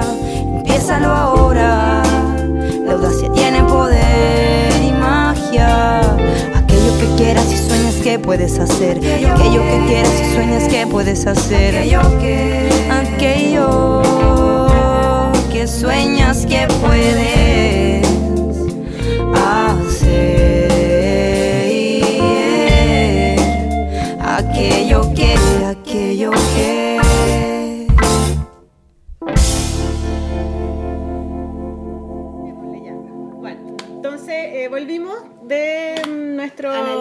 de nuestra primera canción. Eh, en el intermedio eh, hicimos un resumen de todos los temas que queremos hablar contigo. Son demasiados, en realidad, no sé si alcancemos, pero eh, cuando yo le conté a mis amigas y a mis alumnos, amigos de distintas partes, digamos, que te iba a entrevistar, eh, voy a entrevistar a Villota. Ay, me carga Villota. Sí. Entonces, ¿pero por qué te carga? No, me carga, me carga que se saque esas fotos. Desde que se empezó a sacar esas fotos eh, en el gimnasio como en pelota y las empezó a poner en internet, en eh, Instagram, ya me cayó mal. No, no, no soporto eso. Eh, no, es que Villota es demasiado, es que llama, quiere llamar la atención y además que cuando era, cuando era drogadicto era Vanidoso. insoportable. Pero ya no es drogadicto. Encuentro que era un drogadicto súper dulce. ¿Qué querés que ya no es drogadicto, ¿cachai? Era drogadicto súper dulce, no, bien educado. No, pero, pero ahora esa onda que tiene con el cuerpo no me carga. Entonces, una pregunta. ¿Por qué tú crees que la vanidad eh, con el cuerpo genera tanto rechazo en la gente, en nuestra sociedad chilena? A ver, creo ¿Tú que esas teoría? fotos que yo subí desnudo y que voy a seguir subiendo desnudo tiene varias cosas. De hecho, ahora estamos desnudos. de hecho, ahora estamos desnudos. Mira, una de las cosas que yo aprendí con el tiempo y haciéndome y observando un poco las redes sociales y también como que da- justamente lo que decís tú, si yo Sol creo que nosotros pensamos igual, pensamos No súper parecido. Yo también creo, pero me gusta esa. Sí, pues, obvio. Ya, ese como Yo me voy entonces. no, de hecho, no, pues Maliki, porque contigo yo soy igual. Contigo yo también soy Permiso. igual. Somos los dos, somos calientes, somos calentones. Somos súper parecidos. está embarazada. No tiene sexo. Yo sé que hay un público que yo no me voy a ganar, Mm. ¿cachai? Eh, y que no me interesa ganarme. Creo que son varias las cosas las que molesta. Molesta el hecho de que yo saco al pizarrón a la misma izquierda, entonces se me, se me, se me etiqueta como que le estoy haciendo el favor a la derecha, Mm, ¿cachai? Creo que el no discutir qué izquierda queremos también es hacerle un favor a la derecha. Entonces ahí ya, segundo, vengo de un buen colegio, Eres ¿cachai? cuico. Entonces soy como el enemigo. Cuico. Yo soy, voy como traduciendo. Ya. soy más cuico. encima gay en un gay, país donde la chucha, izquierda es ya. machista. Claro. Eh, pero yo hay, un tema que es mi tema finalmente, que es mi tema, el tema que me obsesiona, el tema que me hace estudiar más. Eh, soy autodidacta también, ¿cachai? Claro. No espero nada del gobierno, por ende también soy un poco el enemigo en ese sentido. Eh, soy feminista, ¿cachai? Eh, O feminazi. Fe- soy- pucha, sabes que yo me sentía súper Lo orgulloso del, del, tema feminazi, porque si es un feminismo que provoca medio miedo, yo estoy orgulloso. Provoca pero es, mucho miedo. claro, pero cuando mis amigos judíos me decían como, puta, no, Claro. no, no puedo retuitear esto, Mm. ahí yo entendí que la palabra no había que usarla. Pero hay una cosa que es un tema que a mí me obsesiona, que es la crisis de la masculinidad heterosexual. Sí. ¿Cachai? Eh, y es mi tema de estudio. De hecho, uno, un amigo mío es el escritor, el escritor escocés Mark Simpson, que fue el que creó la palabra metrosexual, una palabra mucho más ¿Es amigo tuyo? Sí, pues. ¿No has visto mis, mis intercambios? ¿En no son los serio? amigos. Sí. Oye, él escribió un libro sobre Morrissey. Sí, pues, sí. No, honey, yo voy a ir a Escocia y me lo voy a culiar. Te digo al tiro. Te digo al tiro. Ay, qué Eh, bacán. Escrito en el libro es él. Sí. Y él lo que postula es algo súper heavy, que es que el capitalismo, tú caché que el capitalismo siempre necesita nuevos mercados para crecer. Por ejemplo, yo trabajo en la industria Mm. Sí. del cable, una vez que BTR Cosas tiene... que vender. Una vez que BTR Comer, tiene... comer, comer, comer, comer. Por ejemplo, si una empresa de cable de televisión pagada tiene a las mejores comunas y ya no puede crecer más dentro de esas mejores comunas, tiene que irse a comunas más populosas. Claro. ¿Cachai? Y crear Eh, esa necesidad en otra gente. y históricamente eh, las mujeres compraban. Las mujeres eran las que compraban porque finalmente eh, administraban el presupuesto de la casa. Claro. Las mujeres le compraban todo al hombre, las Sí. camisas, los pantalones, los calcetines. las- Porque además ella tenía tiempo de ir a comprar. El hombre estaba todo el día trabajando. Yo creo que la mujer se tenía que hacer un tiempo dentro de todas las mierdas que tiene que hacer Mm. en la casa que no terminan nunca.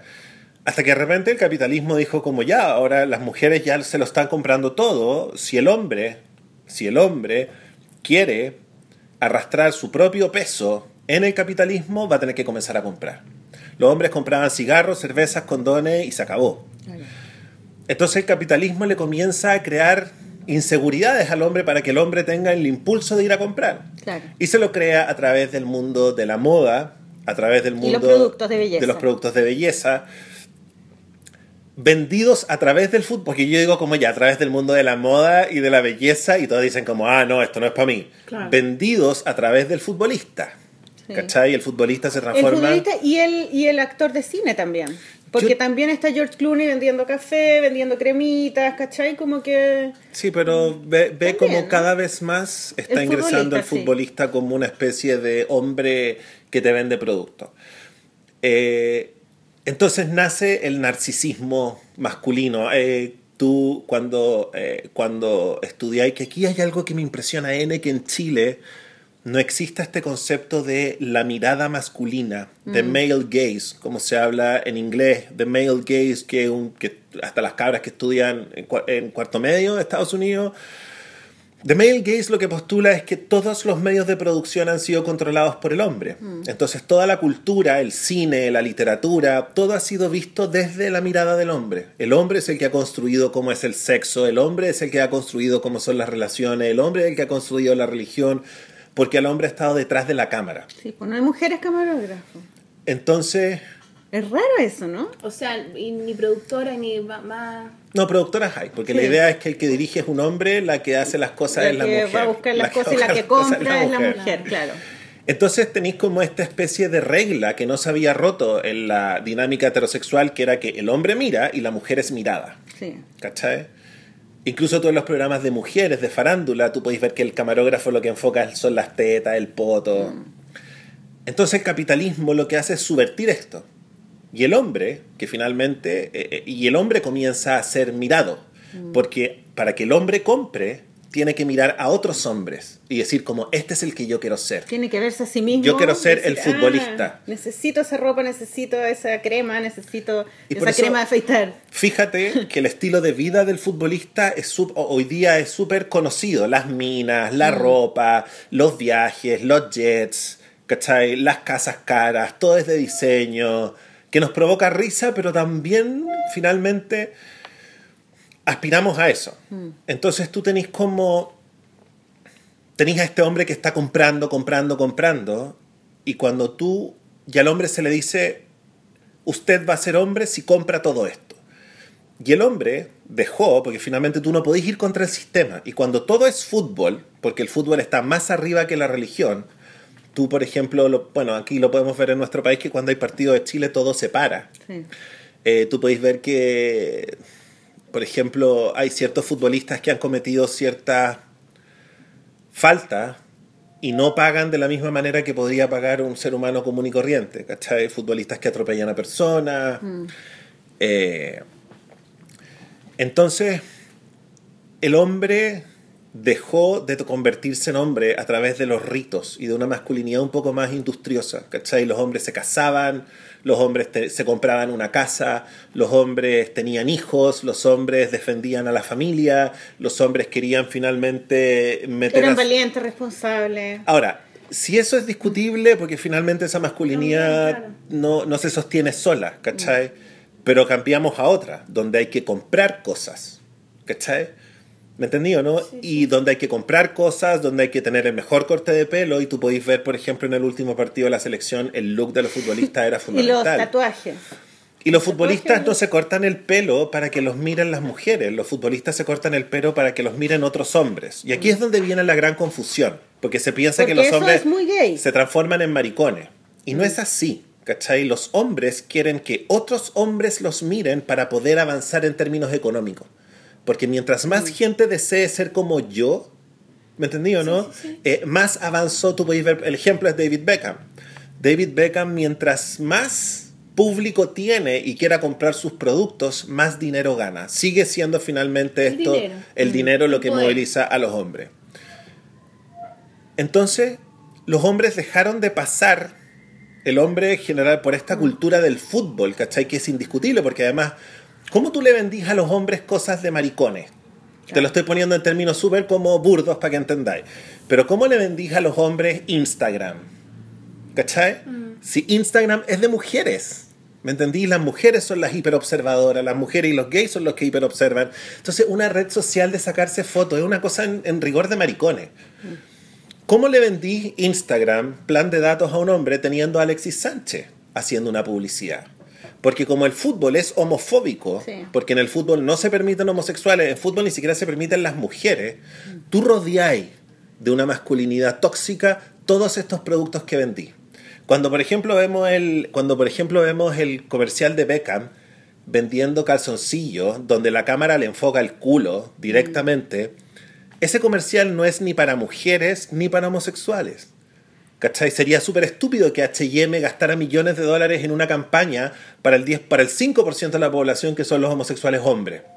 Eso es para la mitad de la población que son los hombres. Los hombres dicen, yo tengo que tener estos calzoncillos porque quiero que el poto se me vea así, porque si no las mujeres que finalmente entraron a la fuerza laboral, ¿cachai? Y pueden decidir qué tipo de hombres tienen, Claro. ya son un producto ellos. Los mismos. hombres tienen que estar Nosotros elegimos ahora. ¿Cachai? Podemos divorciarnos, decir este bueno no, no me gusta, quiero otro.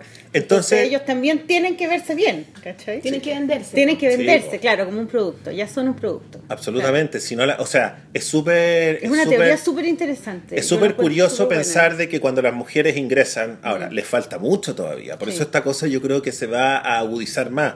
Es súper estúpido creer que, que las mujeres ingresen a los puestos de gerentas, ¿cachai? Tengan sueldo para comprarse buenas carteras, buena ropa, y viajar a los mejores lugares, no quieran tener en el brazo a un hombre exquisito. ¿Por qué querrían tener a un gordo que las quisiera nomás, cuando pueden Porque encontrar... el gordo te ama para siempre. Sí. Obvio, la opción segura. Sí, pues, pero si eres una mujer poderosa, probablemente a lo mejor elegir. podéis elegir a un tipo de 8 años menos que tú que te va a querer para siempre igual.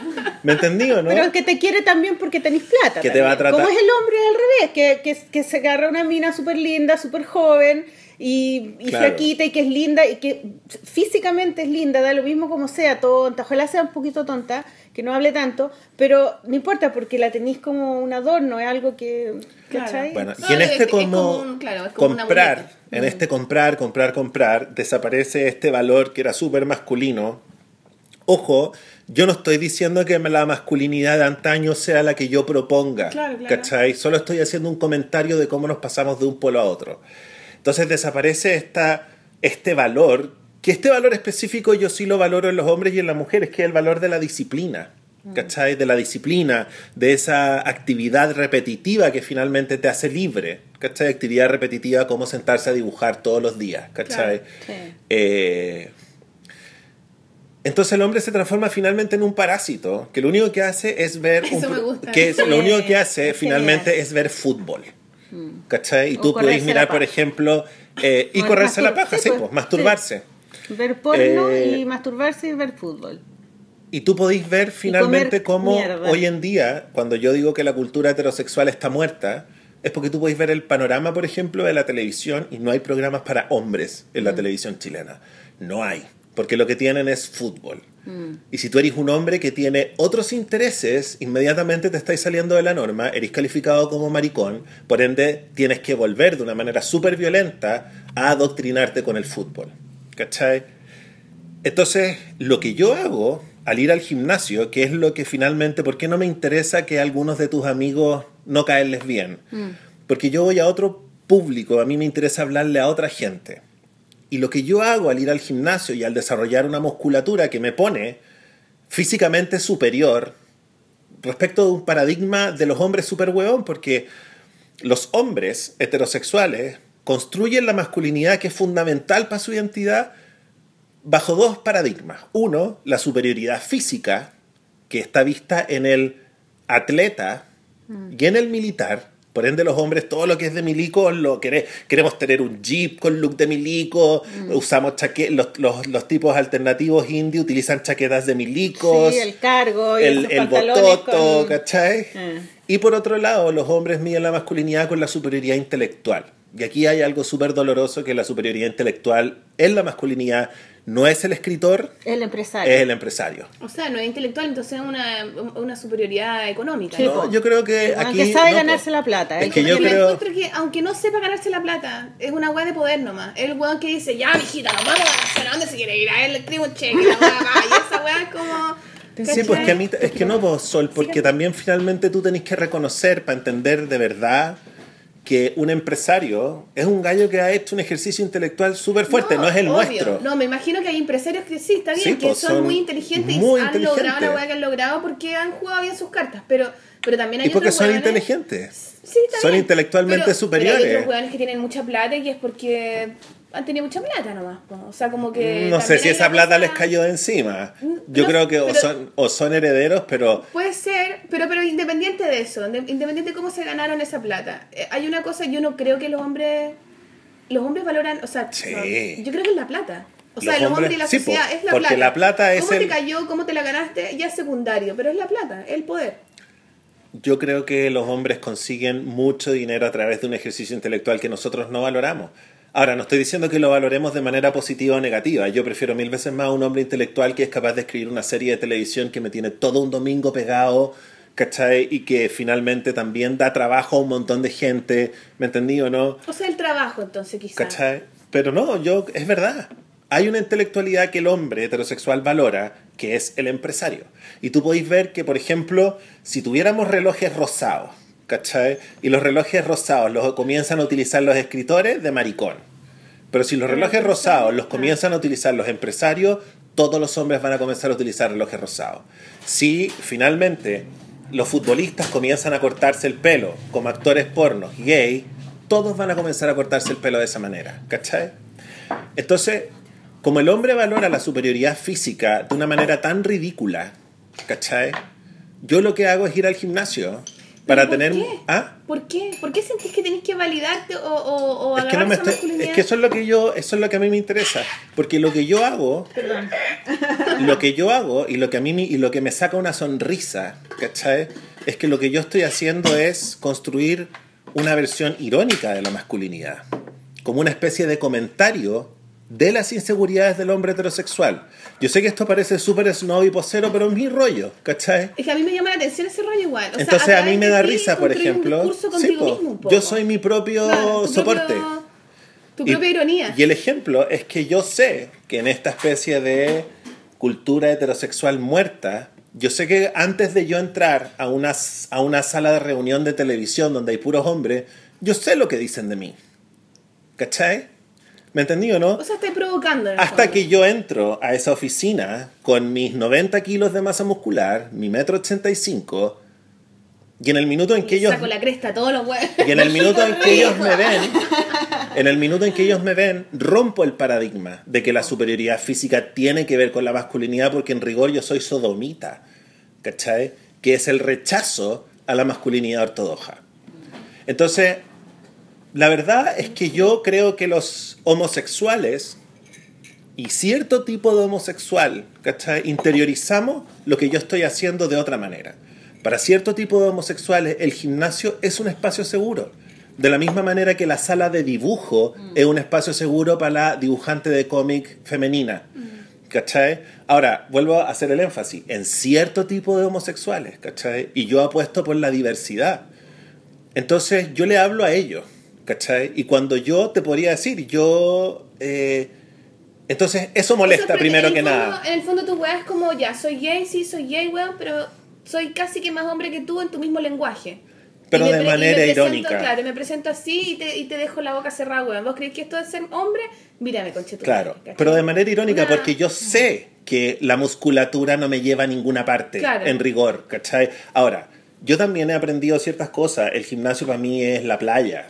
La playa gay. Yo todos los días llego al gimnasio, hay minos ricos, ¿me entendí o no? Eh, Se les ve el cuerpo. lo pasamos súper bien, compartimos, ¿cachai o no? Yo también soy intelectual eh, o, o- o mi trabajo es intelectual, entonces también la energía física hace que llegue más cerebro al cerebro, más sangre Más al cerebro. O sea, se rompen, se rompen dinámicas de la masculinidad, pero... Además que hacer ejercicio es una ¿Qué es la pega. Es una ¿Qué pega. Ya, es, espérate, es esa es una de las disciplina cosas que yo creo que El molesta. hombre está perdiendo la disciplina. Estábamos hablando de eso.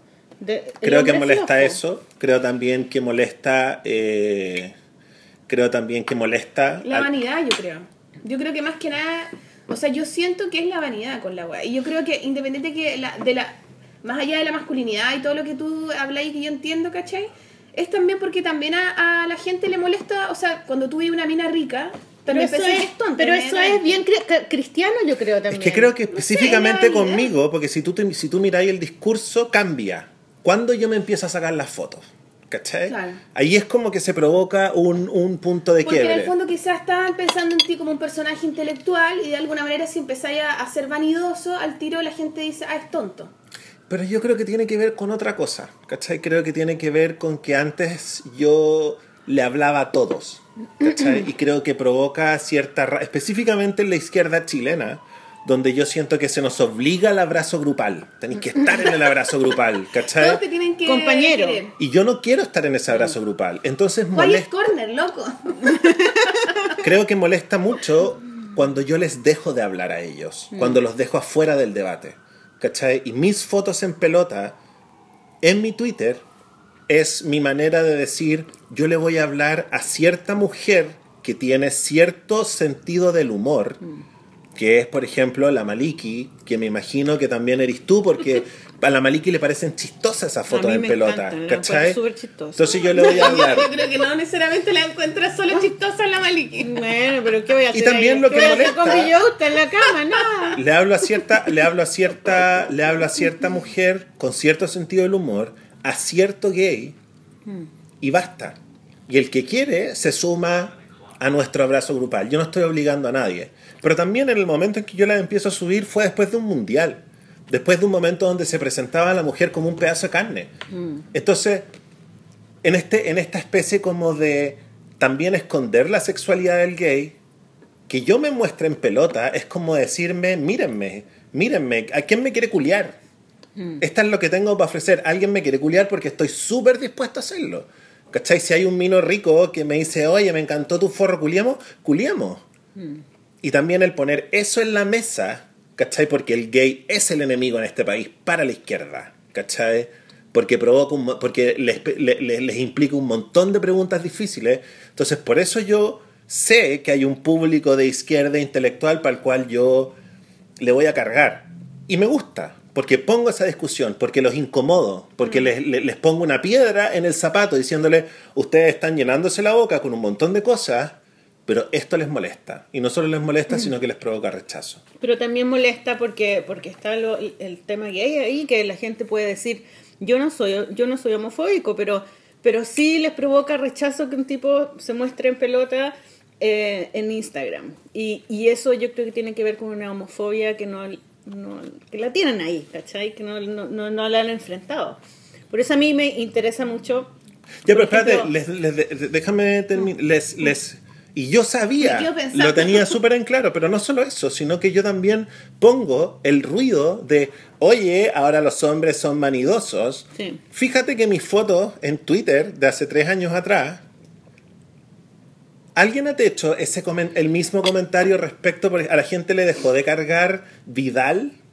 Claro. que ahora muestra, ah, tiene fotos igual de gays que las mías para Mósimo, a la gente le dejó de molestar, a la No, gente les mucho- molesta mucho más, las creo. fotos de Alexis Sánchez. Claro. Si lo mío es un comentario hacia lo que está haciendo Alexis Sánchez, que también, Sí. ¿cachai? Es como, lo mío está muy cercano a decir como, miren, Alexis Sánchez está sacando las mismas fotos, ¿cachai? Es como...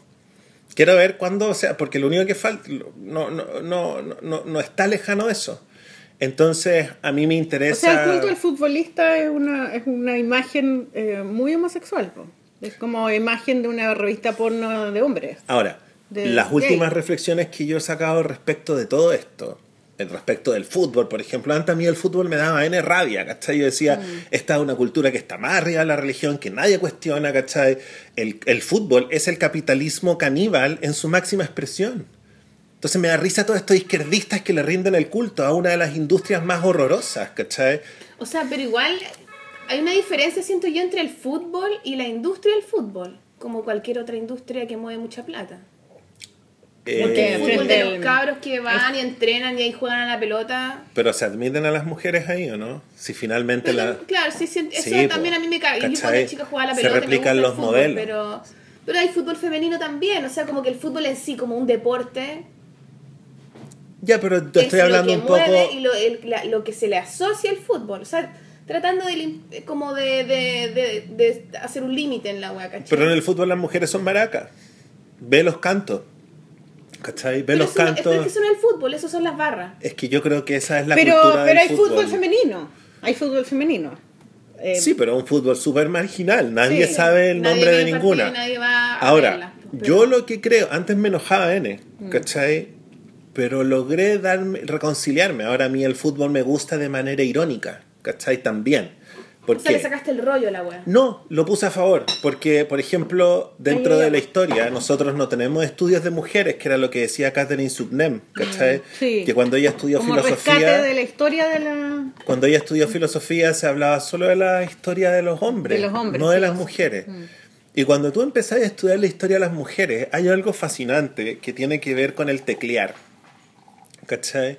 Que es que antes el hombre dictaba. Yo te lo digo porque mi Sí, mamá era secretaria ejecutiva. secretaria. ¿cachai? El hombre dictaba y la mujer lo que hacía era anotar en taquigrafía, o Claro. no sé cómo se Y llama, teclear y teclear. Claro. Y yo, que tengo 40 años, soy de una generación que cuando en el, cuando en el colegio nos hacían computación, yo tecleaba súper rápido, Mm. súper rápido, y tecleo rápido hasta el día de hoy. Pero cuando estaba en tercero ¿te básico, acordás? que un hombre tecleara rápido era de maricón. Sí, po, era de ¿Cachai? mina, porque era un trabajo de mujer. Era de- es súper heavy, era de mina porque la teclear mujer es rápido. la secretaria, como Mad Men. ¿Qué es lo que sucede? Ah. Que cuando la, mu- Veo Mad Men.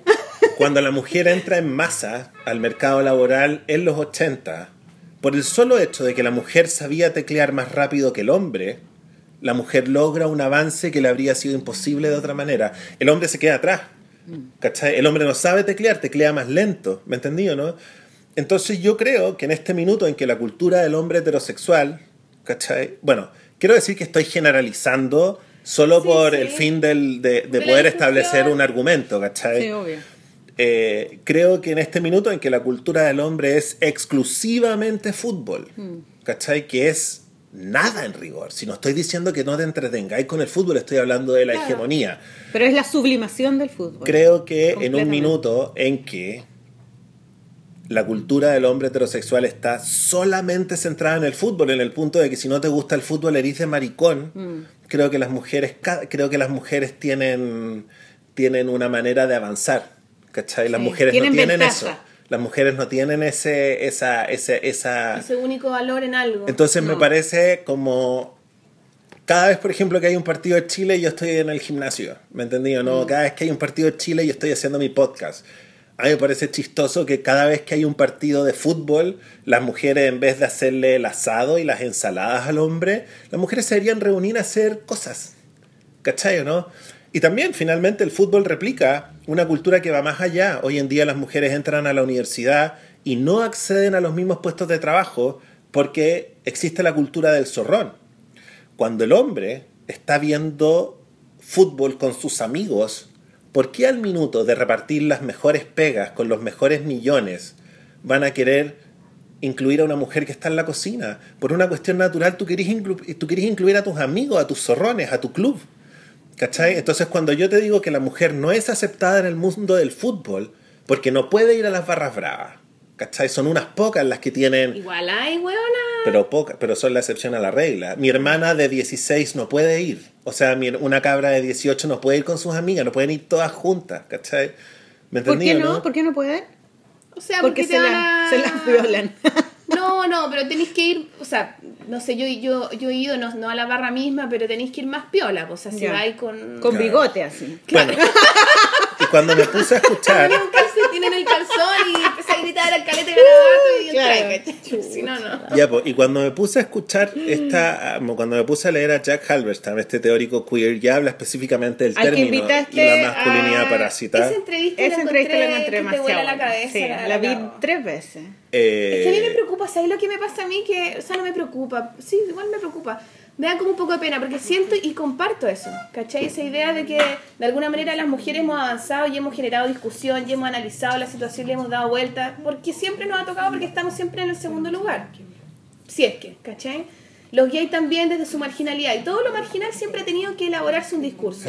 En cambio, los hombres, como siempre han sido los protagonistas, nunca han tenido que pensar en el lugar que les tocó, ni en su rol, ni ninguna wea. Entonces, eso cada vez yo creo que les está pesando más. sí, po. Sobre todo ahora, ¿caché? Que yo no, no sé si lo comentaba contigo, Malik, esa, esa yo pensaba, es como que viene una gran ola gigante, estamos todos en la playa, hombres, mujeres, todo, toda la sociedad en una playa, y viene una ola, se empieza a recoger el mar. Sí. Y todos, lo- todos nosotros estamos, oye, Juan, va a la cagada, vamos todos para arriba, y los hombres como que están jugando a las paletas todavía. No cachan que se les va a venir una ola Están jugando fútbol. Están jugando fútbol en la playa, ¿cachai? Entonces, digo, claro, entiendo esa weá y me da pena, po. Porque me da pena que se ahoguen, porque de alguna manera, que si se, si se ahogan ellos, ¿cachai? O se ahogaran cualquier otro, todos cagamos, ¿cachai? Como que, ¿cómo, cómo hacemos para, eh, para hacerlos entender? O sea, no, no quiero arreglarles la vida tampoco. De alguna manera va a sonar un poco así, pero no, no es mi intención. Pero, ¿cómo hacer entender a todos por igual? ¿Cómo hacernos inclusivos a todos para que todos nos podamos salvar? Porque eso a todos nos va a generar un bienestar mayor, ¿cachai? O sea, no se trata de que, de que calle uno por sobre otro. ¿me Es que yo creo que lo que es que yo creo que la mejor ¿Cómo se lo manera explico a un hueón, cachai? Yo ¿Cómo creo que se tienen que ahogar. quiero Pero si la digo, crisis, la crisis tiene que servir, le ti- tienen que cagar para que puedan tomar conciencia. A ver, es que esto es lo que a mí me llama en la atención, ¿cachai? que, y vuelvo que ir al, lugar, lado oscuro. a la discusión de la poder- de- Porque yo eso me pasa, cambiar. como que me dan ganas de despertar a los weones, ya pues weona, tiras esta weá, y los locos que te quedan mirando y dicen, sí, en realidad, eh, puede ser, sí. Y Pero es que a mí me parece, ahí, Sol, que la problemática de las mujeres, las mujeres están tan atrás, tan, tan, tan, tan, tan, tan, tan, tan atrás, que si eres una cabra de 12 años y te viola tu padrastro, Sí, pues. ¿cachai? Las mujeres están tan, tan atrás que creo que la energía hay que gastarla en empoderecer a las mujeres y a los homosexuales y a los transexuales, no en despertar a quienes han estado en situación de privillegio Sí. y por ende, Porque finalmente cuando los hombres han estado en situación de privilegio y se han quedado dormidos ahí, es porque es cómodo. Si uno se queda dormido cuando está en un lugar cómodo. Y yo no sé, por ejemplo, No si yo me dedicaría a salvar al empresariado. No, no, claro, es que no quiero, no quiero que se entienda así, pero a lo que voy es como, porque ya, nosotros podemos empoderarnos, yo creo que lo hemos hecho durante un tiempo, lentamente, pero se ha, ha ido gestando como una manifestación más femenina y de empoderación. Pero ¿cómo hacemos para que esto realmente quede, quede, realmente todo este movimiento sea efectivo si es que no, inclu- si es que no incluimos este movimiento A ver, a toda yo la creo que, por ejemplo, ¿cachai? una vez que los hombres, utilizando tu metáfora de la ola, yo creo que una vez que los hombres se los lleve la ola un par de veces, van a entender... estaríamos atrás todavía nosotros. Yo creo que una vez que la ola se lleve a los hombres un par de veces, se van a dar cuenta que la manera de establecer, por ejemplo, anclarse para que no se los lleve la ola, es teniendo una división 50% y 50% del trabajo laboral en la casa. Sí, por ejemplo, que Por hagan el aseo. Cuando yo, cuando Jack Halberstam habla de la masculinidad parásita, habla de este hombre que ahora como la mujer trabaja, ahora él como que se dedica a las artes y llora, ¿cachai? Y piensa y tiene todas las cosas que son súper positivas, ¿me entendí o Por no? supuesto, claro, pero pero no es solo eso. no Pero está no hace la proponiendo... cama, po. Claro, lo que dice. Jack No lleva a los niños al, al, al O doctor. sea, deja de hacer cosas, pero no suma las otras, ¿cachai? No, se hace responsable por las parásito. cosas que se suponía que hacía la mujer antes, ¿cachai? La mujer sigue haciendo todo el aseo, sigue haciendo todas las cosas de la casa, además trabaja, además lo trata, lo, lo atiende y él así como con las Llora. manos atrás, ¿cachai? Eh, es Llora en como, silencio. Sí, y, y como que todas las cosas que él hace la gente se lo celebra, por ejemplo, como cuando son padres y llevan el coche, oh, mira qué buen padre, cuando Claro. es como, es una obligación, o sea, es como, tiene que hacerlo, es su responsabilidad, ¿cachai? Es su hijo también. Entonces, a mí me llamó mucho Sí, la y atención. sal del fútbol. Cuando lo No, sí, ¿Me invitaste, entendí? O sea, te digo... Tienes y- y- toda la razón, weón, y lo comparto y me conflictúa porque me, me, me choca, pues, ¿cachai? Me, me, me refleja, me, me veo en la weá y veo a la gente. Mm. Cuando invitaste a Jack Halberstam, ¿Cómo cambiamos la weá? Jack Halberstam. eh, me generé, se generó una, un- una discusión toda esa semana, con, Sí. se, se lo, se lo comenté a todas mis amigas y yo les decía, mira, ¿no te pasa a ti esta idea de que, de que la mujer que ahora está, se empoderó y que ahora eh, trabaja y, y- gana la plata para su, para su familia y hace las cosas de la casa, no elige al hombre que es eh, trabajador y que, y que se levanta temprano y que tiene las cosas súper claras, sino que elige al weón como débil, que es flojo, que es más femenino, ¿cachai? Que es más artístico.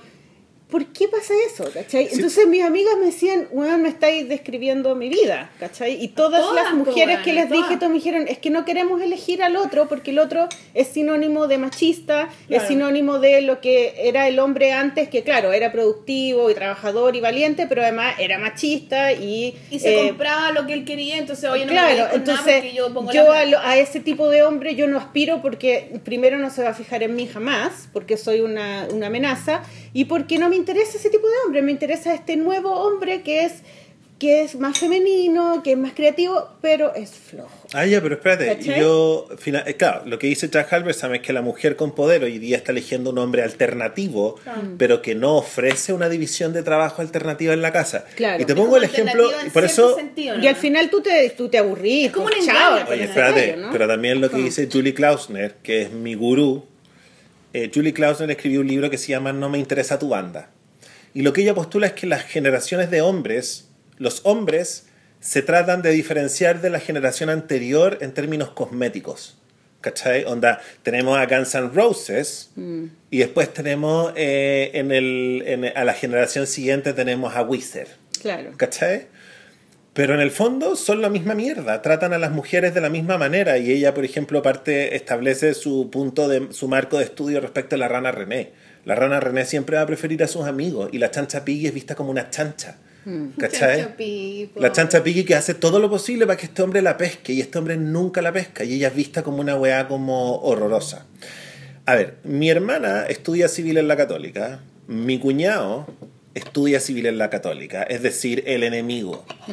Pero mi cuñado se fueron a vivir juntos hace dos meses. Y yo lo que más me preocupé fue decirle, Mina, vos estáis sacado en la cresta, te has quemado las pestañas estudiando una de las carreras más difíciles. nada, o sea, toda la división es 50%, porque cada plato que tú laves de más es tu carrera quedándose atrás. Si igual lavar, lavar, cocinar, que es otra de las discusiones que la izquierda no se ha hecho caso, es una acción repetitiva que las mujeres hacen solas. Sin que nadie se los pida. que se las vuelve loca. ¿Me entendí o no? Cuando tú te das cuenta de que las mujeres hacen el trabajo hogareño, las mujeres con este trabajo hogareño gratis están financiando el progreso del país cuyos frutos se los llevan los hombres. Claro. Entonces, Sí, pero cuando mi hay que- cuñado, cuando ya. mi cuñado, te digo, cuando mi cuñado hace, mi hermana me dice, ¿sabes que este weón es el que cocina? Mm. Es el que va al supermercado, ¿cachai? Tú decís, como aquí hay un hombre Claro, nuevo. que también está la creencia, está el estereotipo de la dueña de casa. Que le dure nomás. ¿Cachai? De la mujer dueña de casa, que es como un valor en la sociedad chilena, como una mujer que es dueña de casa y es buena madre, es una mujer que ya está lista. O sea, si tú tenías esas dos cosas Eso cumplidas, valida, po. está ahí lista. O sea, eso está bien en tu vida. Ahora, que tú además quieras ser, eh, eh, quieras ser independiente, empresaria, qué sé yo, eso ya es como que es, es Es algo más, yapa. es una yapa. Pero si eres buena dueña de casa y buena madre, está ahí, ¿cachai? Y esa es una creencia chilena. Ya, y hay dos síntomas de la masculinidad parásita finalmente de cómo está como de cómo está omnipresente. Mm. Una es eh, las películas de Judd Apatow, que lo dice, lo eh, que lo dice Jack Halberstam. Que Jack, ¿Cuáles son esas películas? Yo no las he visto. puta, virgen a los 40, Ah, ¿hay cachado weas ya. que a los hombres les encanta. Las películas bien hueonas. Y que, que, que pareciera que son como alternativas, como que Judd Apatow es como un dios alternativo, ¿cachai? Cuando en el fondo un síntoma de estos hombres que quieren llorar, que, que finalmente la mujer es molestosa, pero que, y que la mujer claro, molesta, que la ¿cachai? mujer Porque le está molesta. diciendo ya, por loco, levántate. Eso, pero el yo otro, creo que eso es muy importante en la masculinidad parásita, este hombre niño. El hombre niño, el hombre irresponsable, como adolescente permanente. y no- y yo hay- eso lo veo más cercano que el hombre, tú que le gusta el fútbol. Creo que yo me relaciono más con hombres así. Mm. Y ese es el parásito que yo veo y que yo he conversado también del tema. Con esos parásitos y esos parásitos, que los quiero mucho, se dan cuenta. Saludos de a todos su- nuestros amigos parásitos. amigos, se dan cuenta de su incapacidad. Porque Mm. yo siento, bueno, eh, cuando yo lo he conversado, ellos plantean que sí, que se dan cuenta que han cagado muchas relaciones por esas weás, que no pueden tomar responsabilidades, que tienen como una, una- un cagazo como familiar de antes siempre, como de sentirse menos, de que no los quisieron, de que les faltó cariño, de que no tiene una mamá no sé cuánto. Siempre hay una weá como, como de este niño frágil que terminan siendo, ¿cachai? Sí, Por pues ahora ellos quieren llorar también. eh, Sí, eh, po. a, a ese llorón me refiero, ¿cachai? Y Antes sí- los hombres no lloraban. No, no, pero ellos ahora quieren llorar y, y se refugian ahí, como tápame, ¿cachai? Como esa bola. Él llora, pero lava Mm. los platos. Pues tú Pero me das risa. pero son como incapaces de... Por eso digo, chuta, ¿cómo, cómo hacer que despierten? Ya, pues, dentro de mi comentario del gimnasio. nomás. Ya, la raja. Perdiste. Hoy en día, ponte tú, cuando yo tengo, cuando yo tengo como estas discusiones con estas amigas falsas, con estas feministas falsas con las que me he rodeado, ¿cachai? Que, le, que, que avergüenzan a una mujer porque quiere adelgazar, ¿cachai? Cuando una mujer quiere adelgazar, la avergüenzan. De hecho, tú te tuviste que llevar en comentarios mala onda porque tu libro Sí, se llamaba. Quiero ser flaca y feliz. La que feliz, claro. Y es como, loca, tu pololo no le interesa si eres gorda, tu pololo está buscando dónde hacer clases de CrossFit. Los hombres ahora quieren tener cuerpo de actor porno, ¿cachai? Y es como, ¿por qué no hacía el aseo? ¿Cachai? ¿Por qué no hacía el aseo y, te- y, y hacía aseo profundo por último? Claro, el crossfit en la ah, casa. ah, el aseo de hombre. Ah, el aseo la profundo. cama, ¿cachai? Pum, pum. Ahora, y aquí ustedes me van a entender heavy, porque el otro síntoma de que esto es omnipresente es que hoy en día todo es superhéroe, todo es Mm. Marvel, todo es DC. Y el hecho de que yo postule de que los hombres están viendo películas de niños, ¿cachai? Porque todo es Marvel. De hecho, hoy en día un niño no tiene películas donde salen otros niños. Todo el mundo está vuelto loco con Stranger Things de Netflix porque finalmente estamos viendo a Al niños fin en bicicleta. niños. Entonces, cuando tú tenés a un hombre que no se levanta del sofá, ¿qué es lo que le mostráis? Haz un análisis, haz un análisis, yo, eh, haz un análisis como semiológico de las películas de superhéroes. La manera en la cual se filman los músculos del superhéroe es casi pornográfica. Sí. ¿Cachai? Porque la única manera de que es como, como que yo soy, bueno, a mí me pasa, yo no sé cocinar, pero me, veo Top Chef y es lo que se llama televisión de confort. Yo no sé cocinar, pero veo eh, programas de cocina y me siento como que formo parte. Cuando se, cuando se, ¿cómo te podría decir? Se hiperestiliza la musculatura del superhéroe. Para otro hombre heterosexual, lo que se está haciendo, se, le está, se está haciendo esta misma como cinematografía de confort. Al hombre se le está mostrando una hipermasculinidad tóxica. ¿Cachai? Y, y si tú te fijáis, son, hacen fila por ir a ver una película protagonizada por un modelo de ropa interior. Thor, ¿cachai? Y es como... Y, y- y la metáfora es que si la polola se acerca a entregarle un sándwich, es como, córrete que me estáis tapando la pantalla. ¿Cachai? Entonces así de parasita esta cultura. Y a mí me parece que hay que hacerlo notar solo en el contexto de que mujeres y homosexuales está la cancha abierta. ¿Cachai? Pongámonos a hacer podcast, pongámonos a hacer esta cultura, no necesitamos a esta audiencia. A mí cuando se ponen a debatirme... Pero les- por eso, ¿en qué minuto no necesitamos a esa audiencia? ¿Cómo podemos realmente sentirnos tan alejados de esa audiencia? Es que ellos son los que... Es que yo te digo... A ver, O sea, yo creo que, para mí, para mí, desde mi punto de vista, creo que no, como que no somos distintos a esa, a esa audiencia tampoco, nosotros por ser mujer, por ser gay o por lo que sea, y ellos tampoco con nuestras propias crisis, nuestras dificultades o nuestra que nos han dejado de lado y todo, tampoco, ¿cachai? Ellos también deberían sentirse pasados a llevar cuando ven a una mujer pasada a llevar, etcétera, ¿cachai? Como que a eso voy. ¿Cómo hacemos, cómo establecemos una relación de empatía entre todos los sub no sé qué weá, ¿cachai? Yo creo que... Yo Creo no que sé... por ahí pero ¿por qué te lo Me digo? interesaría más, ¿cachai? ¿Por qué yo llego como a esta reflexión de que no me interesa esta audiencia? Porque Tú como hombre también. no necesito, pues, porque ¿cachai? finalmente, a ver, hay una cuestión súper eh, eh, excelente que dice Kathleen Hanna en este documental de Punk Singer. Kathleen Hanna, una de las articuladoras del feminismo de la tercera ola. Yo cuando cuento mi realidad de gay, ¿cachai? Mi realidad de weón oprimido, de weón que he tenido que esforzarme cuatro o cinco veces más para tener un programa de televisión que un imbécil que fue periodista de fútbol. Y cuento mi verdad a otros gays, ¿cachai? Porque, me, porque como te decía al comienzo de esta entrevista, yo no tenía referentes. Nuestra cultura de homosexuales no está en los medios. Entonces nosotros tenemos que hablar entre nosotros, ¿cachai? Nuestros papás no nos enseñan a ser homosexuales. Entonces cuando yo estoy como, o, o con ustedes mismas, ¿cachai? Que veo que este feminismo se articula en el mundo del cómic por un proceso, porque finalmente el hombre es el que maneja las máquinas.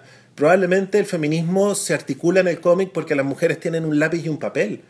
¿Cachai? Entonces cuando nosotros hablamos de estos temas y llegan estos imbéciles a opinar, una, ¿por qué estáis opinando si no he caminado por estos zapatos? ¿Cachai? ¿Con qué libertad venía a cuestionar mi realidad? Si mi realidad es mía y se la estoy contando a otro igual. Entonces cuando el Pero hombre... Asumiendo que, el- que, que, por ejemplo, que este hombre viene a cuestionar o a Sí, po. criticar. o sea, le- te lo estoy diciendo No, po, porque, pero porque ¿cómo veo los hacemos que comentarios. no venga a criticar, sino que venga a integrarse. ¿Cómo, con esta idea del hombre que es, que feminista? no, no me ¿Tú creís que un hombre puede ser Y feminista? aquí podemos tener... Sí, espérate, déjame terminar mi argumento.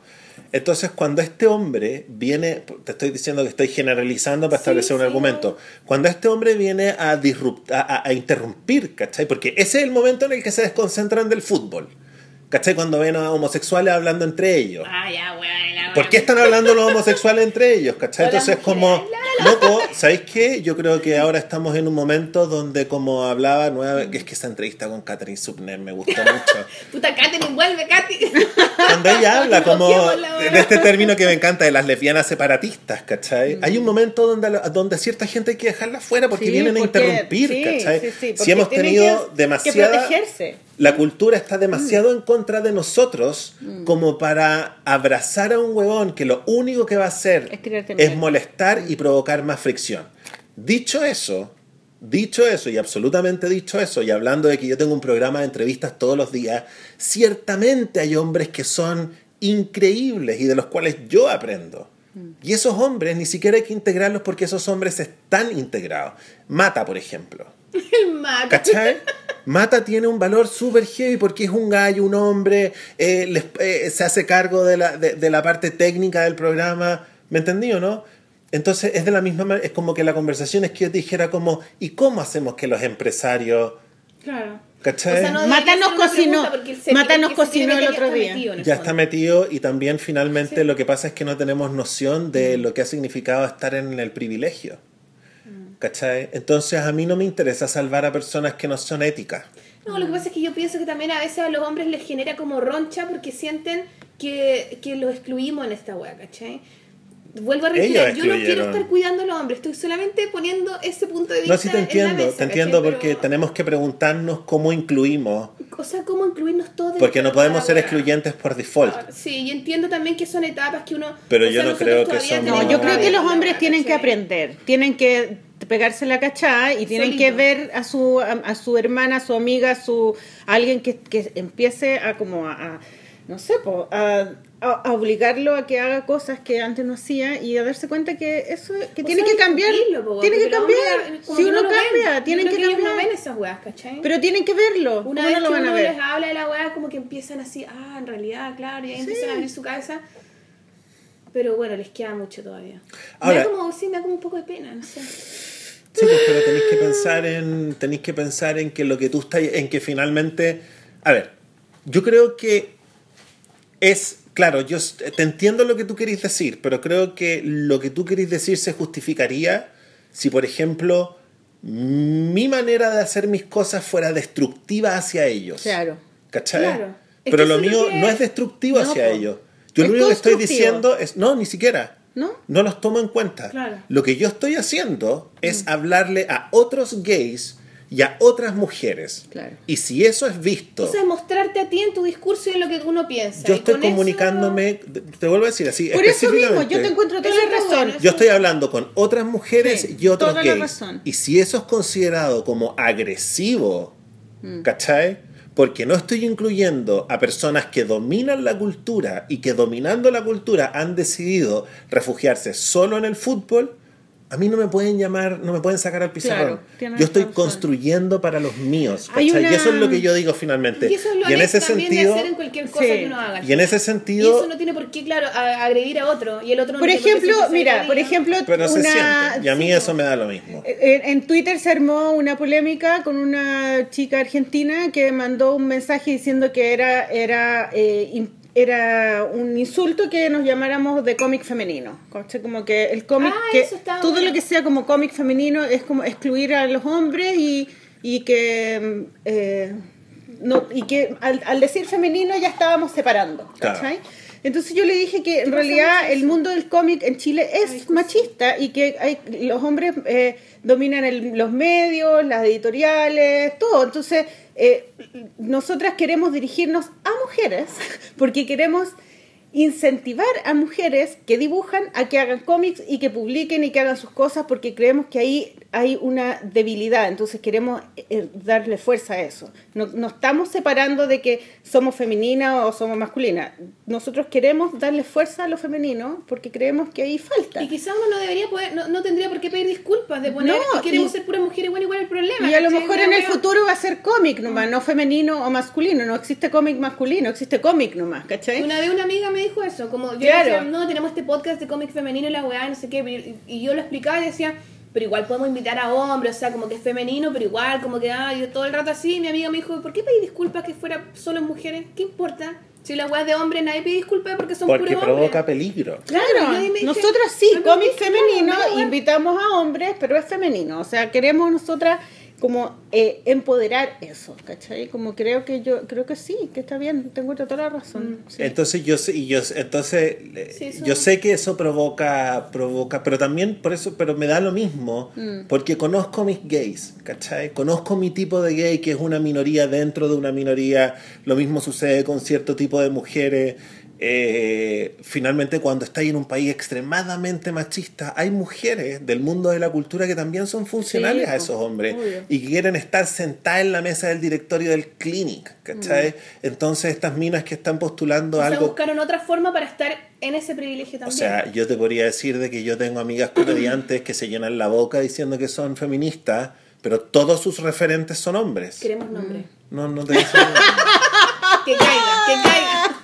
Todos sus referentes son hombres, Sí. ¿cachai? Cuando yo, y a mí, yo todo lo contrario, yo de todos los cerebros que me han formado, todos son mujeres.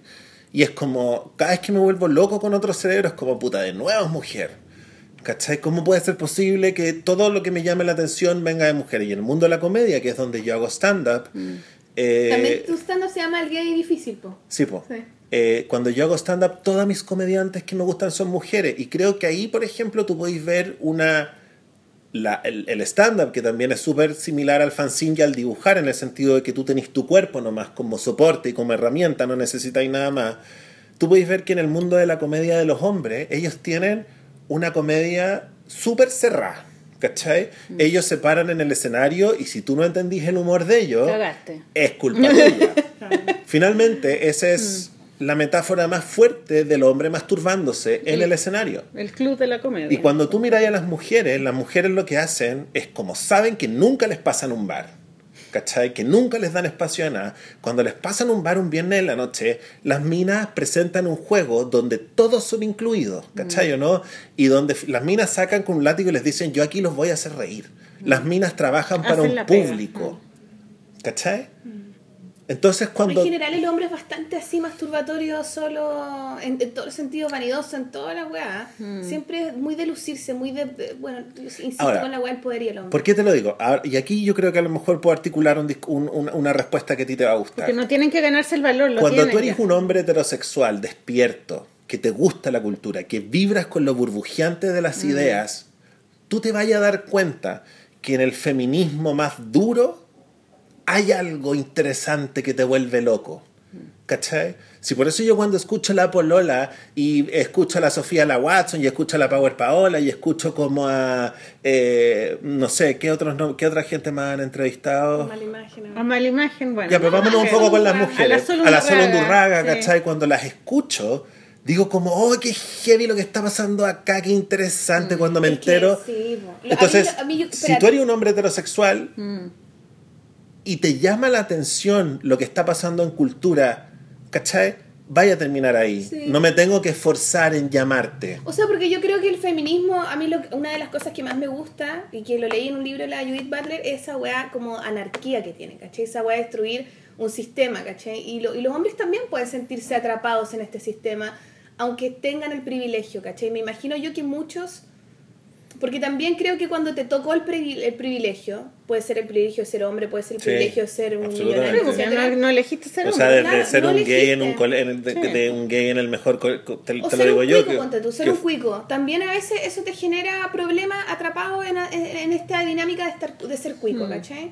Entonces creo yo que hay muchos que también se sienten con este privilegio que también lo cuestionan y se sienten fuera de esta weá, a pesar de estarlo, ¿cachai? Entonces creo yo que ese discurso feminista de estar en contra de cualquier sistema como normativo y opresor, me parece que es interesante para la sociedad en general, Sí. hombres y mujeres, Sí, Lo que pasa es que la discusión creo yo que está muy desde el principio, entiendo también en la etapa social en la que estamos viviendo, que está desde el comienzo de decir, oye, estamos diciendo las weas, ¿cachai? Después habrá una dinámica de que ya no importará si tu referente es hombre o mujer o la, la wea que sea, ¿cachai?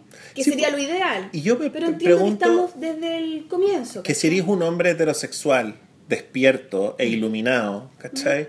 Y escucháis a las feministas decir que los hombres han estado siempre en una situación de privilegio, por ende estas son las consecuencias.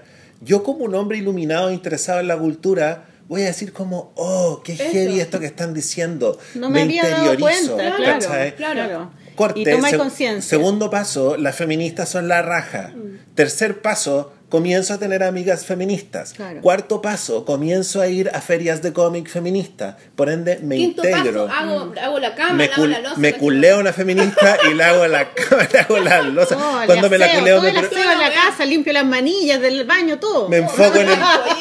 Entiendo que hay un clítoris interno y estimulo como sea, weón, doy Esos la hombres queremos. Eh, Pero- mándenos un mail. ¿ah?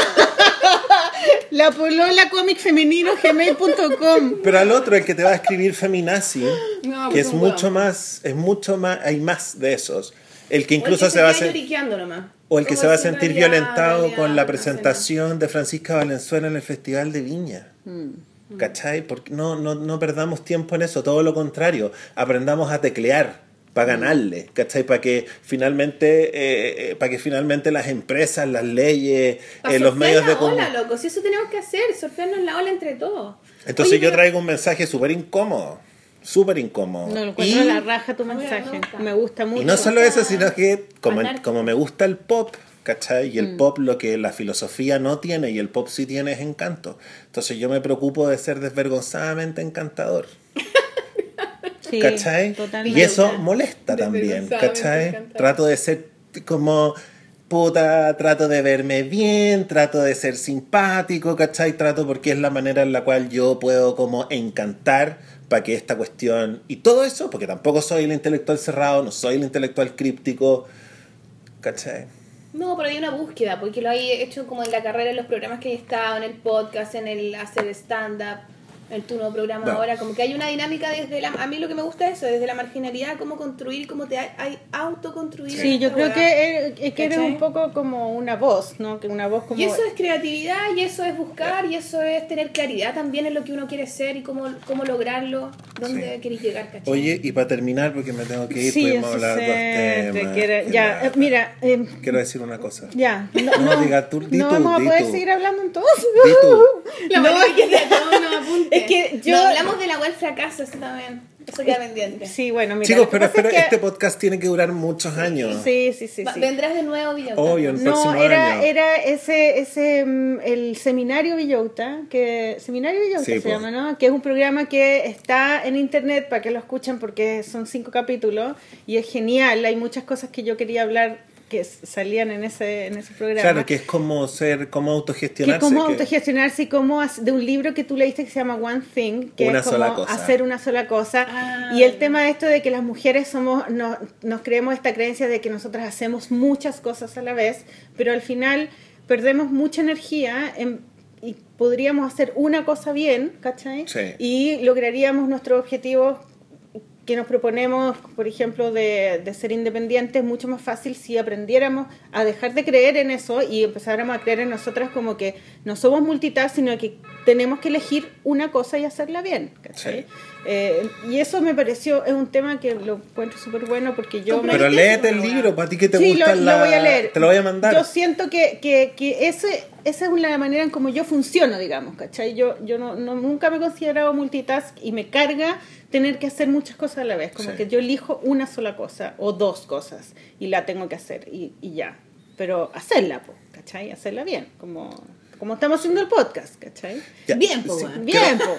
Con- Quiero con poder hacer un, Ya, llamado, un ¿cachai? llamado, Porque ya. me llama, eh, una de las cosas que a mí me voló la cabeza de este podcast de La Polola es que, a ver, Kathleen Hanna, la líder de Bikini Kill y de Le Tigre, ella quería... Ay, me encanta el tigre, Sí, es lo no, máximo. Tenéis que ver el documental de Punk una- Singer. Es un grupo de rock, de rock Feminista. feminista. ultra feminista Sí. de Punk Singer, tenéis que ver el documental. Toda la gente tiene que verlo, van a quedar súper motivados. Ella quería decir cosas feministas, ¿cachai? Mm. Porque sus amigas habían sido muy golpeadas por el machismo. Creo que una de ellas o fue violada o fue asesinada por otro hombre, que finalmente es como uno de los paradigmas del feminismo, ¿no? El hombre es más fuerte físicamente, por ende él manda. Y ella quería decir cosas feministas y comenzó como a, a escribir poesía. ¿cachai? Poesía hablada como se hace en los Estados Unidos, que se- en un café se lee. Y la profesora le dijo, ¿sabes qué? La gente no va a ver poesía, la gente va a ver bandas. ¿Cachai? Como la Patti Smith también. Claro, como la Patti Smith, sí. su banda. Entonces, como si queréis que la gente te escuche tu discurso feminista, haz una banda. Creo que lo mismo ocurre escuchando el podcast La Polola. Muchas de las cabras que ustedes han entrevistado querían decir algo Sí. y encontraron en esta especie de, de herramienta de dibujar el soporte. ¿cachai? Yo creo que primero, y ustedes también lo hablan mucho, eh, tiene que existir, o sea, hay la, la- la gente, tú, tú Maliki, querís decir cosas, tú Sol también, y el dibujo se transformó en esta disciplina hermosa. Creo que lo mismo pasa con el punk feminista. Yo estaba escuchando a bandas como Las Orregias, entrevistas, y querían decir algo. Después vino la música. En la guitarra estaba en la casa. Y lo que yo quiero hacer con mi programa de televisión es llamar, a través de la polola, eh, a mujeres que quieran decir cosas y yo las voy a entrenar para que hagan stand-up. Para que el stand-up se transforme en una especie de disciplina en la cual usted, así como hay mujeres que el, el dibujo lo tenían cerca, los instrumentos lo tenían cerca, yo sé que hay mujeres que tienen la escritura y el humor cerca. Entonces lo que yo quiero hacer es armar una tropa de comediantes feministas Una tropa, Sí, buena, po, buena una idea. tropa de comediantes feministas con el programa. Entonces vamos a hacer una colaboración. Ustedes nos entregan contenido y nosotros les vamos a enseñar todo lo que tenemos. ¿Cachai? Yo les voy a enseñar esta disciplina, el director y el asistente de dirección van a utilizar todo su talento para que podamos grabar gags, queremos grabar este proceso de enseñarles, de que no sepan nada, queremos hacerles clase, bueno, tienen que ir ustedes a hacer una clase, ¿cachai? A enseñar cosas. Creemos que, y vamos a filmar todo, va a ser A mí me encantaría hacer de hecho. Bueno, tenéis que meterte Me entonces. encanta que me po. aplaudan, es una weá que es una estupidez que tengo. Me encanta la fama, Ya, ahora. éxito, las luces, weón. Tienen que escribirme. Entonces imagínate. ¿A dónde, a dónde escriben? Ya, por chiquilla, ahora a atenti. josemiguelvillota.gmail.com, pero quiero dejar súper en claro, esto no es para mujeres que quieran ser cómicas. Esto es para mujeres que quieran decir algo. Ya. ¿Cachai? Porque les vamos a hacer clases de feminismo en la primera ola, en la segunda ola, vamos a tratar de que académicas universitarias vengan a hablarles de feminismo. Entonces, si te interesa, ahora, si hay Como una academia, qué brígido. Sí, como una academia de comediante e ideología. ¿Y hay que pagar? No, pues lo vamos a hacer gratis. Ah, ¿Cachai? Nosotros les vamos, pero las vamos a grabar. Beca Villota. ¿Cachai? Las vamos a poner al aire, las vamos a cuidar, van a salir en pantalla, es decir, que tienen que tener eso narcisista de querer empujar su idea. Y solo mujeres. Solo mujeres por ahora, ¿Y, y hasta qué edad? Ah, de la edad que quieran. Pero yo he hecho clases y yo sé que el stand-up trae a gente que quiere decir cosas, pero también trae a gente con N desórdenes de la personalidad. ¿Por Gente- qué? Porque hay gente loquita, gente que quiere pararse en pantalla, gente que quiere ser simplemente famosa. Entonces vamos a tener un proceso de selección más bien... Acucioso. Más bien acucioso. Eh, eso, entonces si quieren, después de estar, si quieren, eh, sí, po, queremos como, y un poco como sumándonos, ¿cachai? A la, a- sumándonos a esta especie de, De discursos. porque Súper ¿cómo inspirado. súper inspirado en escuchar a las ilustradoras que acá, cuando ustedes, por ejemplo, me llama la atención cómo se conectan a través de los blogs, ni siquiera como por la universidad del cómic, ¿cachai? No, no. Sino que es a través de, bueno, queremos hacer eso. Ya, en el blog vamos a poner entonces como un, un- José Miguel Villota, una información con eso, Sí. con tu mail y todo, para que sea más fácil. Entonces ya parece que nos vamos Terminamos, a tener que me ir. tengo que ir a hacer mi programa. Sí, oye, ¿a quién tenéis invitado? Esta semana vamos a hacer una semana de empresarios, ¿cachai? Ya. Queremos como que vengan los empresarios y nos cuenten... ¿Cómo se cagan a la gente? No, pues porque también tenéis que cachar de que hay hueones No, buenos. no, empresarios, por ejemplo, que cuenten cómo han salido sus momentos más difíciles, cómo han armado equipo, ¿cachai? Cómo se Mm. ¿Y dieron son cuenta... hombres todos? No, van a haber dos hombres y dos mujeres. Ya, qué bueno. No, nosotros somos súper preocupados en eso, súper preocupados en eso. De hecho, en nuestro programa los temas de mujeres lo investigan las mujeres, los temas de gays lo investiga John. O sea, Eh, ¿cómo arman su proyecto al final? Sí, la idea va a ser meternos en la mente de estos empresarios de cómo han creído en esta idea loca que en algún minuto nadie creía. ¿Cachai? No, y se embarcaron en esta dinámica de ser empresario y, y, y encuentro que no cualquiera la hace. Sí, pues Gaya, No porque cualquiera sabéis la quiere, que en buena onda los humanistas también se cagan a la gente. Sí, o sea, todos se cagan, o sea. Son humanos, pues, son humanos. todos nos cagamos a la gente, ojalá no tanto, pero bueno, siempre hay uno que caga al otro. No, yo no me cago a la gente. Encuentro que está bien decir eso como no, yo no me cago a la gente, que suena como mal, pero hay que decirlo. No, sí es verdad, pero quizás, no, bueno, no sé, uno no Yo cago en el baño. Qué bueno. ¿A quién te has cagado tú, Sol? No me podría imaginar a quién te has cagado tú en la vida. A nadie. Entonces vamos a hackear al empresario. Siempre bueno, terminamos hablando de cagar. Sí, pues, está súper. Es como un poco. Encuentro que ustedes también lo hacen acá. Si ustedes le sacan el jugo a la gente, onda, ¿cómo vivís tú? ¿Cómo vivís tú en esta economía haciendo lo que te gusta? Estos gallos también son. Los elegimos bien, elegimos gallos que terminaron haciendo lo que les gustaba y todo. No, buenísimo, buenísimo. Gracias, Oye, José Miguel, José Miguel, no te puedo agradecer más. Esto, no sé qué más darte de comida. No, para es que... que- Llévate, llévate un Llévate. No, me tengo que. La no, se puso no, que tomaste en el té, gallo. Tengo que sacarme fotos en pelota muy luego, Sí, así que tengo que. Hay muchas cosas que no hablamos, por ejemplo, de, la, de las adicciones y ese tipo de cosas, pero yo creo que ya... ya Pero es que ya formo fue. parte de la escena, ¿cachai? Ya- Entonces ya vamos a... Ya vamos, vamos a volver, vamos a invitarte de nuevo y, mm, y pucha, gracias por De nada, gracias a ustedes, sobre- sobre todo porque me inspiran los sábados en la mañana. Oye, tú también nos inspiras con tu interrupción. Qué bueno, me encantan estas colaboraciones que tenemos. y Bacán. todo. bonito, que y uno puede solamente apretar una weá y aprender tanto, de un montón de Es. Es tan fácil al final aprender. A mí me pasa lo mismo con ustedes.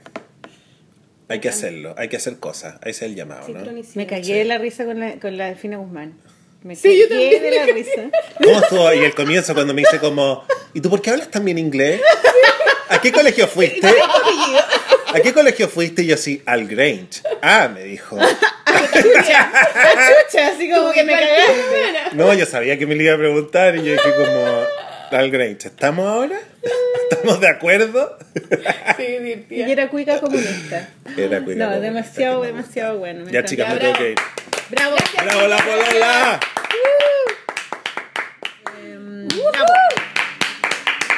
Bacán en Villota, ¿cierto? Qué bacán, es Villota. Habremos a una ola muy intensa. ¿Qué piensan ustedes? Bueno, pero para eso es este podcast. po. Coméntenos, coméntenos, a ver Sí. qué les parecen los temas, conversemos, chiquillos, y a raíz de lo Manden, mismo, manden sus comentarios a en iTunes y en iTunes pueden, claro, en valor- valorizaciones y reseñas, creo que ahí pueden dejar sus comentarios, en Claro. SoundCloud también, y nos pueden escribir al mail, en el blog también, nos dejaron un comentario en el Sí, blog. también nos dejaron. eh, Leamos algunos, po. Vamos a leer uno, Ya. ¿cierto?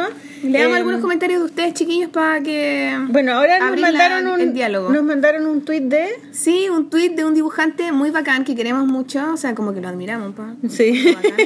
Estoy cargando, estoy cargando calladamente. ¿De qué, ¿De qué país es nuestro amigo? ¿De qué país es mexicano? Es mexicano, Es mexicano. Santiago Solís.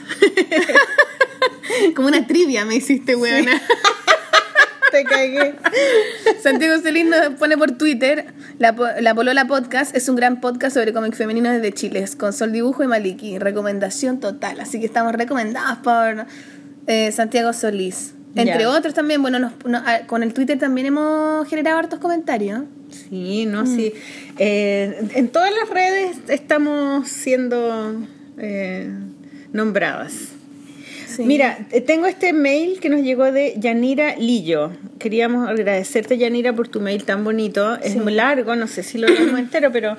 A ver, eh, hazte un, un Bueno, hay una parte donde ella dice, dice que, chuta, hace mucho rato dice que estoy por escribirle.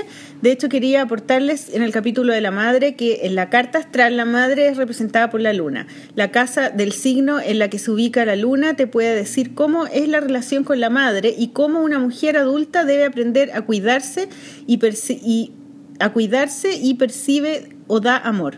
Es bastante interesante el tema de la luna eso. en relación a la mujer. Me dan ganas de sacarme la suerte a propósito de ese tema. Mm, Yo tengo, yo tengo una, ¿Tú una- tenías un teléfono de una bruja. ¿En serio? Sí, manden si quieren, ¿ah? datos de bruja. Aquí estamos. Estamos en la brujería Sí. misma igual, ¿o ¿no? Después ella le recomienda un libro a la Sol, dice un libro que se llama El increíble universo del recién nacido. Es de un doctor argentino, pero explica por qué suceden los cambios mentales y físicos en las mujeres cuando están embarazadas. a propósito del saber. programa en que hablaban sobre el Dark Forest. Sí, yo creo que mi hermana lo leyó ese libro también. ¿En serio? ¿La Sí. Katy? Sí, la apoya.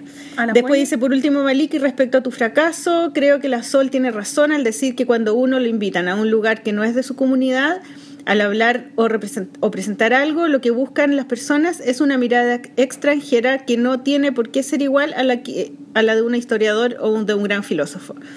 Creo que, y esta es, la- esta es- es su reflexión que me, me hace mucho sentido, dice, creo que la educación de las monjas, porque yo fui colegio monja, y la culpa nos hace un, y me incluyo, dice, porque también me sucede, un flaco favor. No se nos enseñó a que éramos amables, queribles por lo que somos. Se nos, se nos mostró que éramos culpables, y si no somos culpables, debemos demostrarlo, entonces vinimos, no, vivimos demostrando que somos inteligentes, que somos capaces y que somos, etcétera, somos, somos, somos. Que esa weá de. Claro, Tiene toda de- la razón, Sí, como ¿cierto? de. Como que tú entras al mundo y no te merecís las cosas. Claro, Tienes entonces que tenés ganártela. que, tenés que ganártela. Y eso es muy de las mujeres, pues las mujeres Bueno, de los gays también. Y, de los gays, claro, de las minorías. eh, Claro. Como no estamos aceptados, entonces tenemos que ganarnos la aceptación y, y el valor. No tenemos valor de por sí, porque somos, existimos, como algunas O sea, ese valor, yo creo que para, para efectivamente después construirte bien en una sanidad mental, uno mismo se tiene que convencer que sí, aunque ellos no lo crean, Claro. nosotros sí, te- cada uno tiene el valor por sí mismo y por eso después te empecé a, a construir tú mismo en, una, en esa libertad, ¿cachai? De poder hacerlo. Pero si no te das cuenta de eso y no tienes la reflexión y realmente le creías a los demás que no tienes valor y que tienes que hacer cosas para demostrarle a los demás, Claro, estoy todo el rato sacándote la chucha para poder eh, hacer cosas que son, claro, algo a otro, sacarle una sonrisa a alguien, caerle bien a la gente. claro, ser que te no aplaudan, que te acepten, ¿no? Que te acepten, Así que, mm, eh, pucha, súper bueno. bueno, súper bueno ese... Muchas gracias, Yaniro, por Muchas gracias. Ella no- Yanira nos mandó un mail. A ver, léete unos comentarios del SoundCloud, del Eh, último tenemos, capítulo de Mala dice, Imagen. mm, Vamos a responderlo después en SoundCloud, pero ahora no lo hemos respondido, pero los vamos a leer. Dice, debería aparecer Mata, Mata en alguna portada porque es demasiado el misterio. Matas, el pueblo te está Yo, pidiendo. yo insisto en que pongamos fotos fake de Mata. Ya, Y que la gente elija. ¿Quién usted cree que es ya. Mata? ¿Cómo será? eso, Ya, ¿no? ¿Cierto? Después dice, eh, Ren y Stimpy lo daban en el 13 porque no sabía dónde daban eh, mala imagen, porque no, no lo Claro. daban en el, lo daban en el 13 en realidad. Hablábamos ¿sí? ahí de referentes, parece. Después otra persona dice, Paula Tejeda dice, tuve un mini infarto, pensé que contaría el final de Lost. Hoy voy en la cuarta temporada. No podemos hacer spoilers, ¿no? No. Eh, la, eh, Rominin Figueroa fue la que dice que quiere foto de mata, por favor. No, te Eh, vamos a dar el gusto, Romini. Dice, otra persona dice, Fran- Francesca Palavecino, dice, he escuchado a intervalos todo el día este podcast. Y eso es súper buena idea, porque nuestros podcasts son cada vez más largos. Entonces, los chiquillos, que- hay que masticarlo de a poquito. Escuchan un ratito, después otro ratito y así. Dice eh, Delius. Delius, te queremos, Delius. Dice, totalmente de acuerdo con esta idea de registrar el momento de evolución formal en que está el artista. Además que, como dicen, el deseo de perfección puede ser muy contraproducente. Ah, Esto lo dice a propósito de... A propósito de eso que hablábamos de, ¿te acordáis que el Mala Imagen después dio un ejemplo de un grupo que había grabado un disco Metallica? Ah, claro, que malo? querés ser el mejor y al Claro. final... Al final hay que cada libro nomás. es, es una fotografía del momento en el que uno está y da lo mismo. Y Claro. está bien que uno tenga proyectos malos también a veces, ¿cachai? Porque uno no siempre está en el mejor momento. Sí, pues, pues eso es verdad. Después eh, tenemos Carlos Abdón. Pero que- espera, ahora son comentarios en el iTunes. En el iTunes, Que en el iTunes, sí. mira, si subí, nos pueden dejar comentarios y nos pueden valorizar. En valoraciones y reseñas. Exactamente. Ustedes se ponen Entonces, ahí y pueden dejarnos un comentario y nos dejan estrellitas. Nos dejan estrellas. Tenemos puras puras cinco estrellas. So- estamos en, en- Somos, somos un hotel pituco weón. nosotros. Tenemos un jaboncito rico, un champucito rico. Ah, todo rico. Dice, eh, es palpico de bueno. Ah, me encanta. bravo.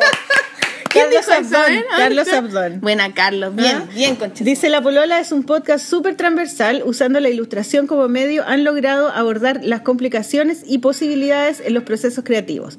Digo que es transversal porque escuchándolas activan un montón de ideas para poder profundizar en las distintas disciplinas en las que me desarrollo, que son súper alejadas al proceso de ilustración. Eso es importante, ¿ah? Eso es importante. Sí, porque Sobre todo en este capítulo donde invitamos Claro. a, a José Miguel, que no tiene nada que ver un poco con el dibujo. Después da una precaución, dice precaución, dos puntos. Tengan cuidado de escucharlo mientras caminan en espacios públicos. Yo no puedo parar de reírme y la gente me mira muy raro por reírte porque sí.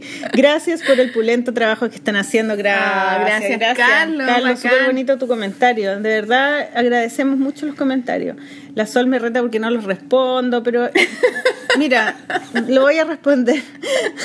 Demasi- Maca Figueros, Figueros, demasiadas, demasiado entretenidas las conversaciones y entrevistas. Fui estudiante de las dos en la FAU. Buena.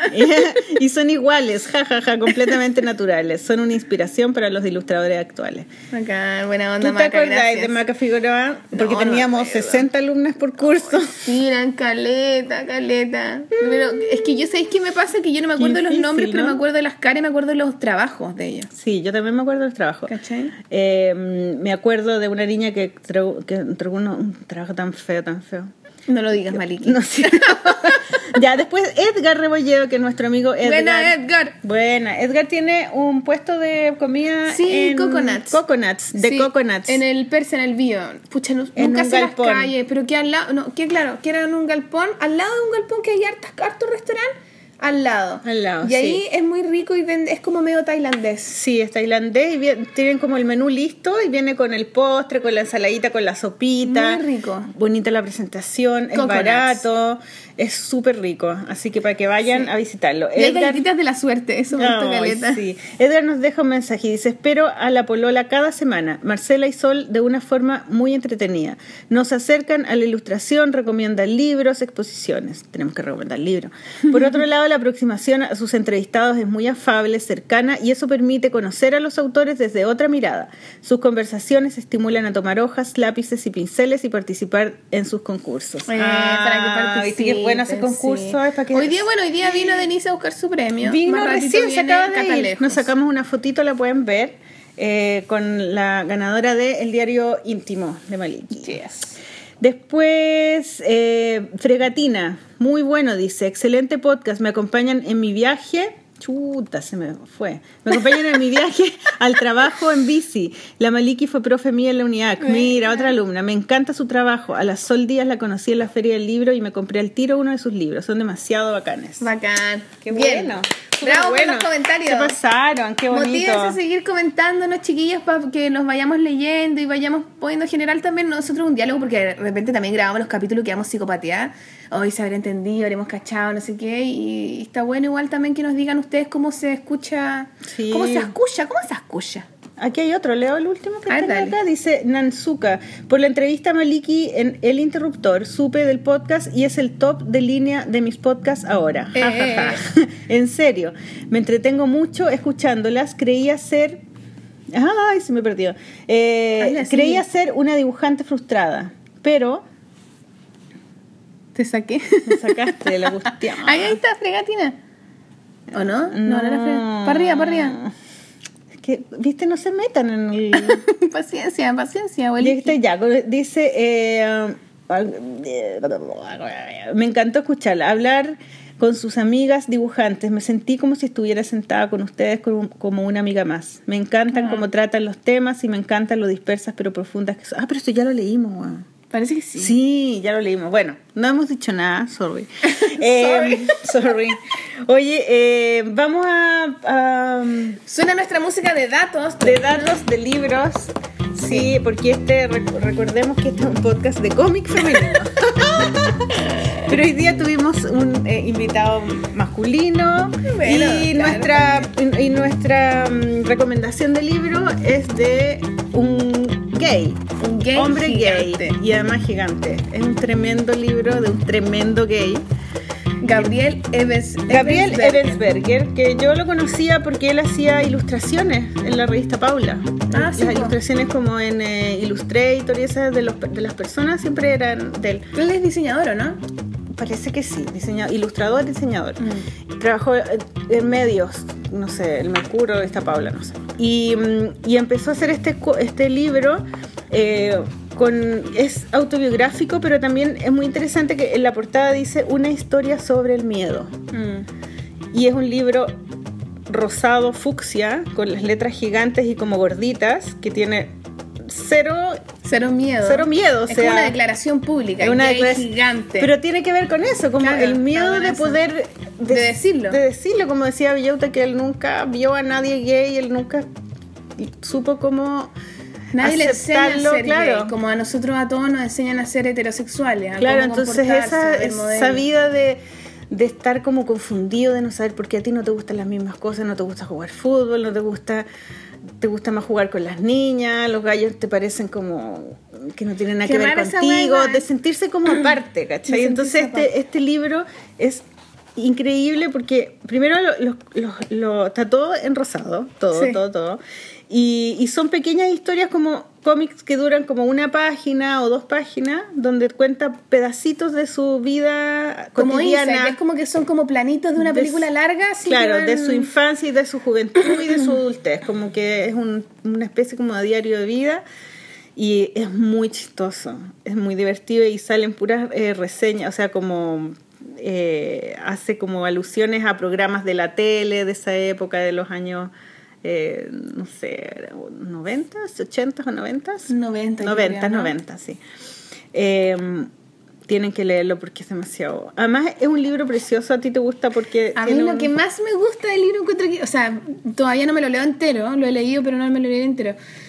pero encuentro que la, la idea de hacer esa portada doble, que porque tú podéis abrir el libro la portada y le da, lo dais vuelta y es una turistel, ¿cachai? Entonces dice portada familiar para lectura en lugares heteronormados, ¿cachai? Sea considerado y pase piola. y esa weá la encuentro tan, tan genial, weón, tan bacán. ¿A quién se le ocurrió? A ver, Gabriel o, o la Porque Cata que nos dice, diga. instrucciones, dice, doble la solapa hacia su izquierda, cubriendo la portada real de Gay Gigante y voilà, es usted invisible. Entonces tú podés ir con la portada de Turistel en rosado la y no dice que eres gay, porque en el fondo no te delatáis, no te delatáis. Entonces como que un hombre leyendo Gay Gigante, la gente puede pensar que es gay y nadie quiere ser gay porque como que es súper homofóbico este país. Entonces él da esta idea de No, lo encuentro genial, Tú sabes que cuando, yo- la cuando estábamos diseñando la portada de la Flaky Feliz también tuvimos esa idea, pues teníamos ¿En una idea, de- yo dije, ¿quién va a querer le- ir leyendo en el metro un libro que diga quiero ser flaca y feliz? Es como que entonces eres gorda e infeliz y lo Claro. estás leyendo porque quieres.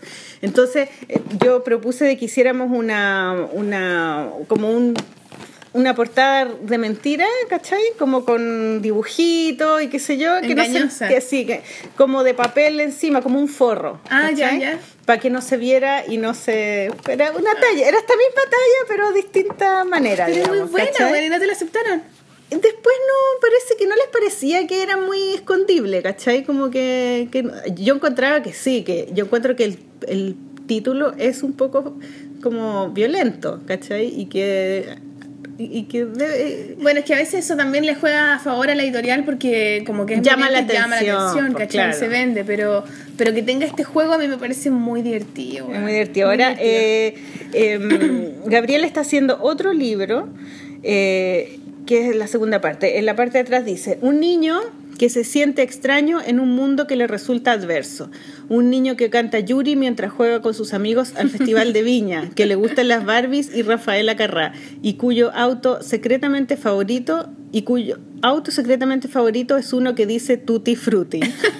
Un niño que va descubriendo su inadecuación con este mundo, sintiendo algo de culpa y sobre todo mucho susto de que su diferencia sea descubierta. Ese es el susto, ¿cachai? Las divertidas y rosadas páginas de Gay Gigante muestran el mundo de quien crece siendo gay en los 90, creando un personaje entrañable y cargado de humor, que en el camino a hacerse adulto se da cuenta que el rechazo del mundo no se termina y que la verdadera aceptación viene de sí mismo. Claro, es lo que decíamos lo que él nosotros al principio con Sí, eso, ¿cachai? es Como muy que lindo.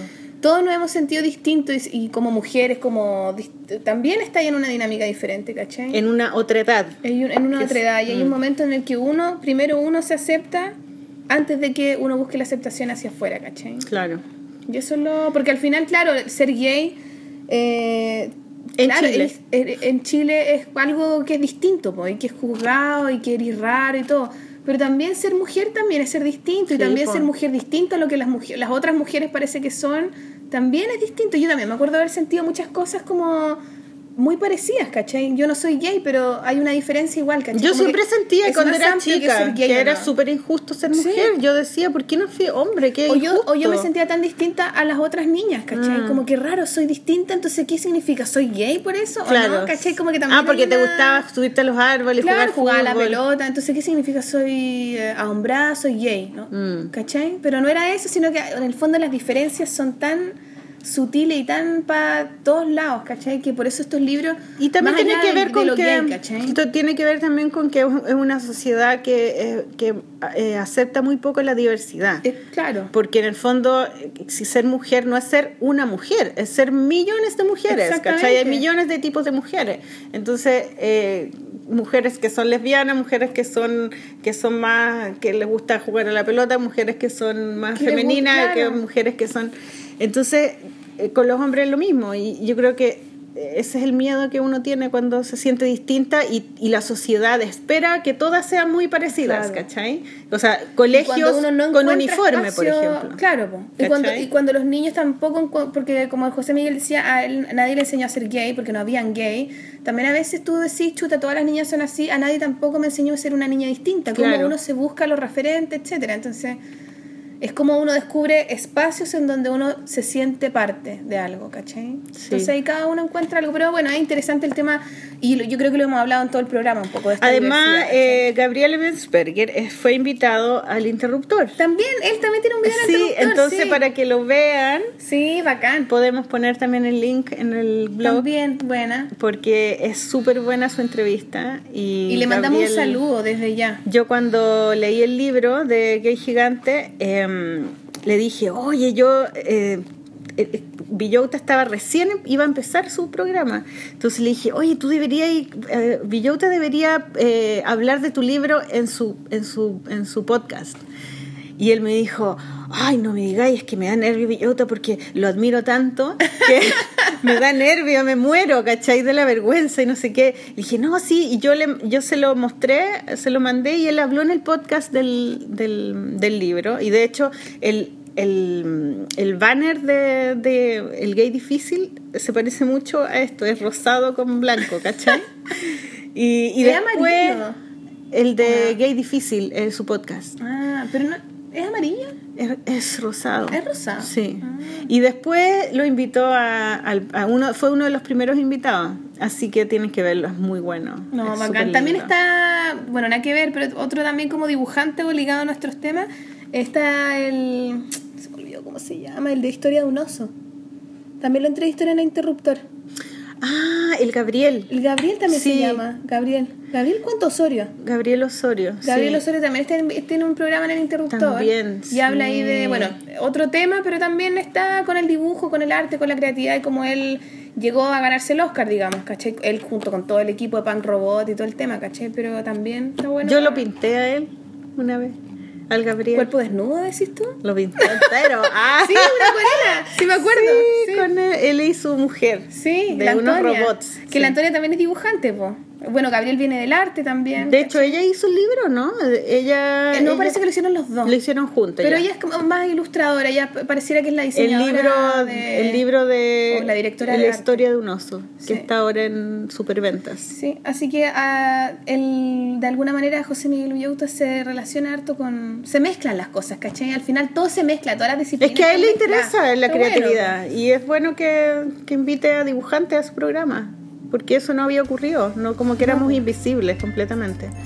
Así que eso, pues bueno, nos vamos con una última canción de Analí también. Sí, Analí tiene otra canción que tú preséntala. Analí nos acompaña nuevamente en la canción, nos, nos vamos con ella y le- nos vamos con... Gracias Analí ah, Sí, por las canciones. gracias, Analí, por las canciones. Linda. Y em, ¿Cómo se llama la canción? que vamos a se ver? llama Duendes Fantasmas, Duendes y Fantasmas, algo así, a ver, no me acuerdo. 3809. Es de su el mismo disco.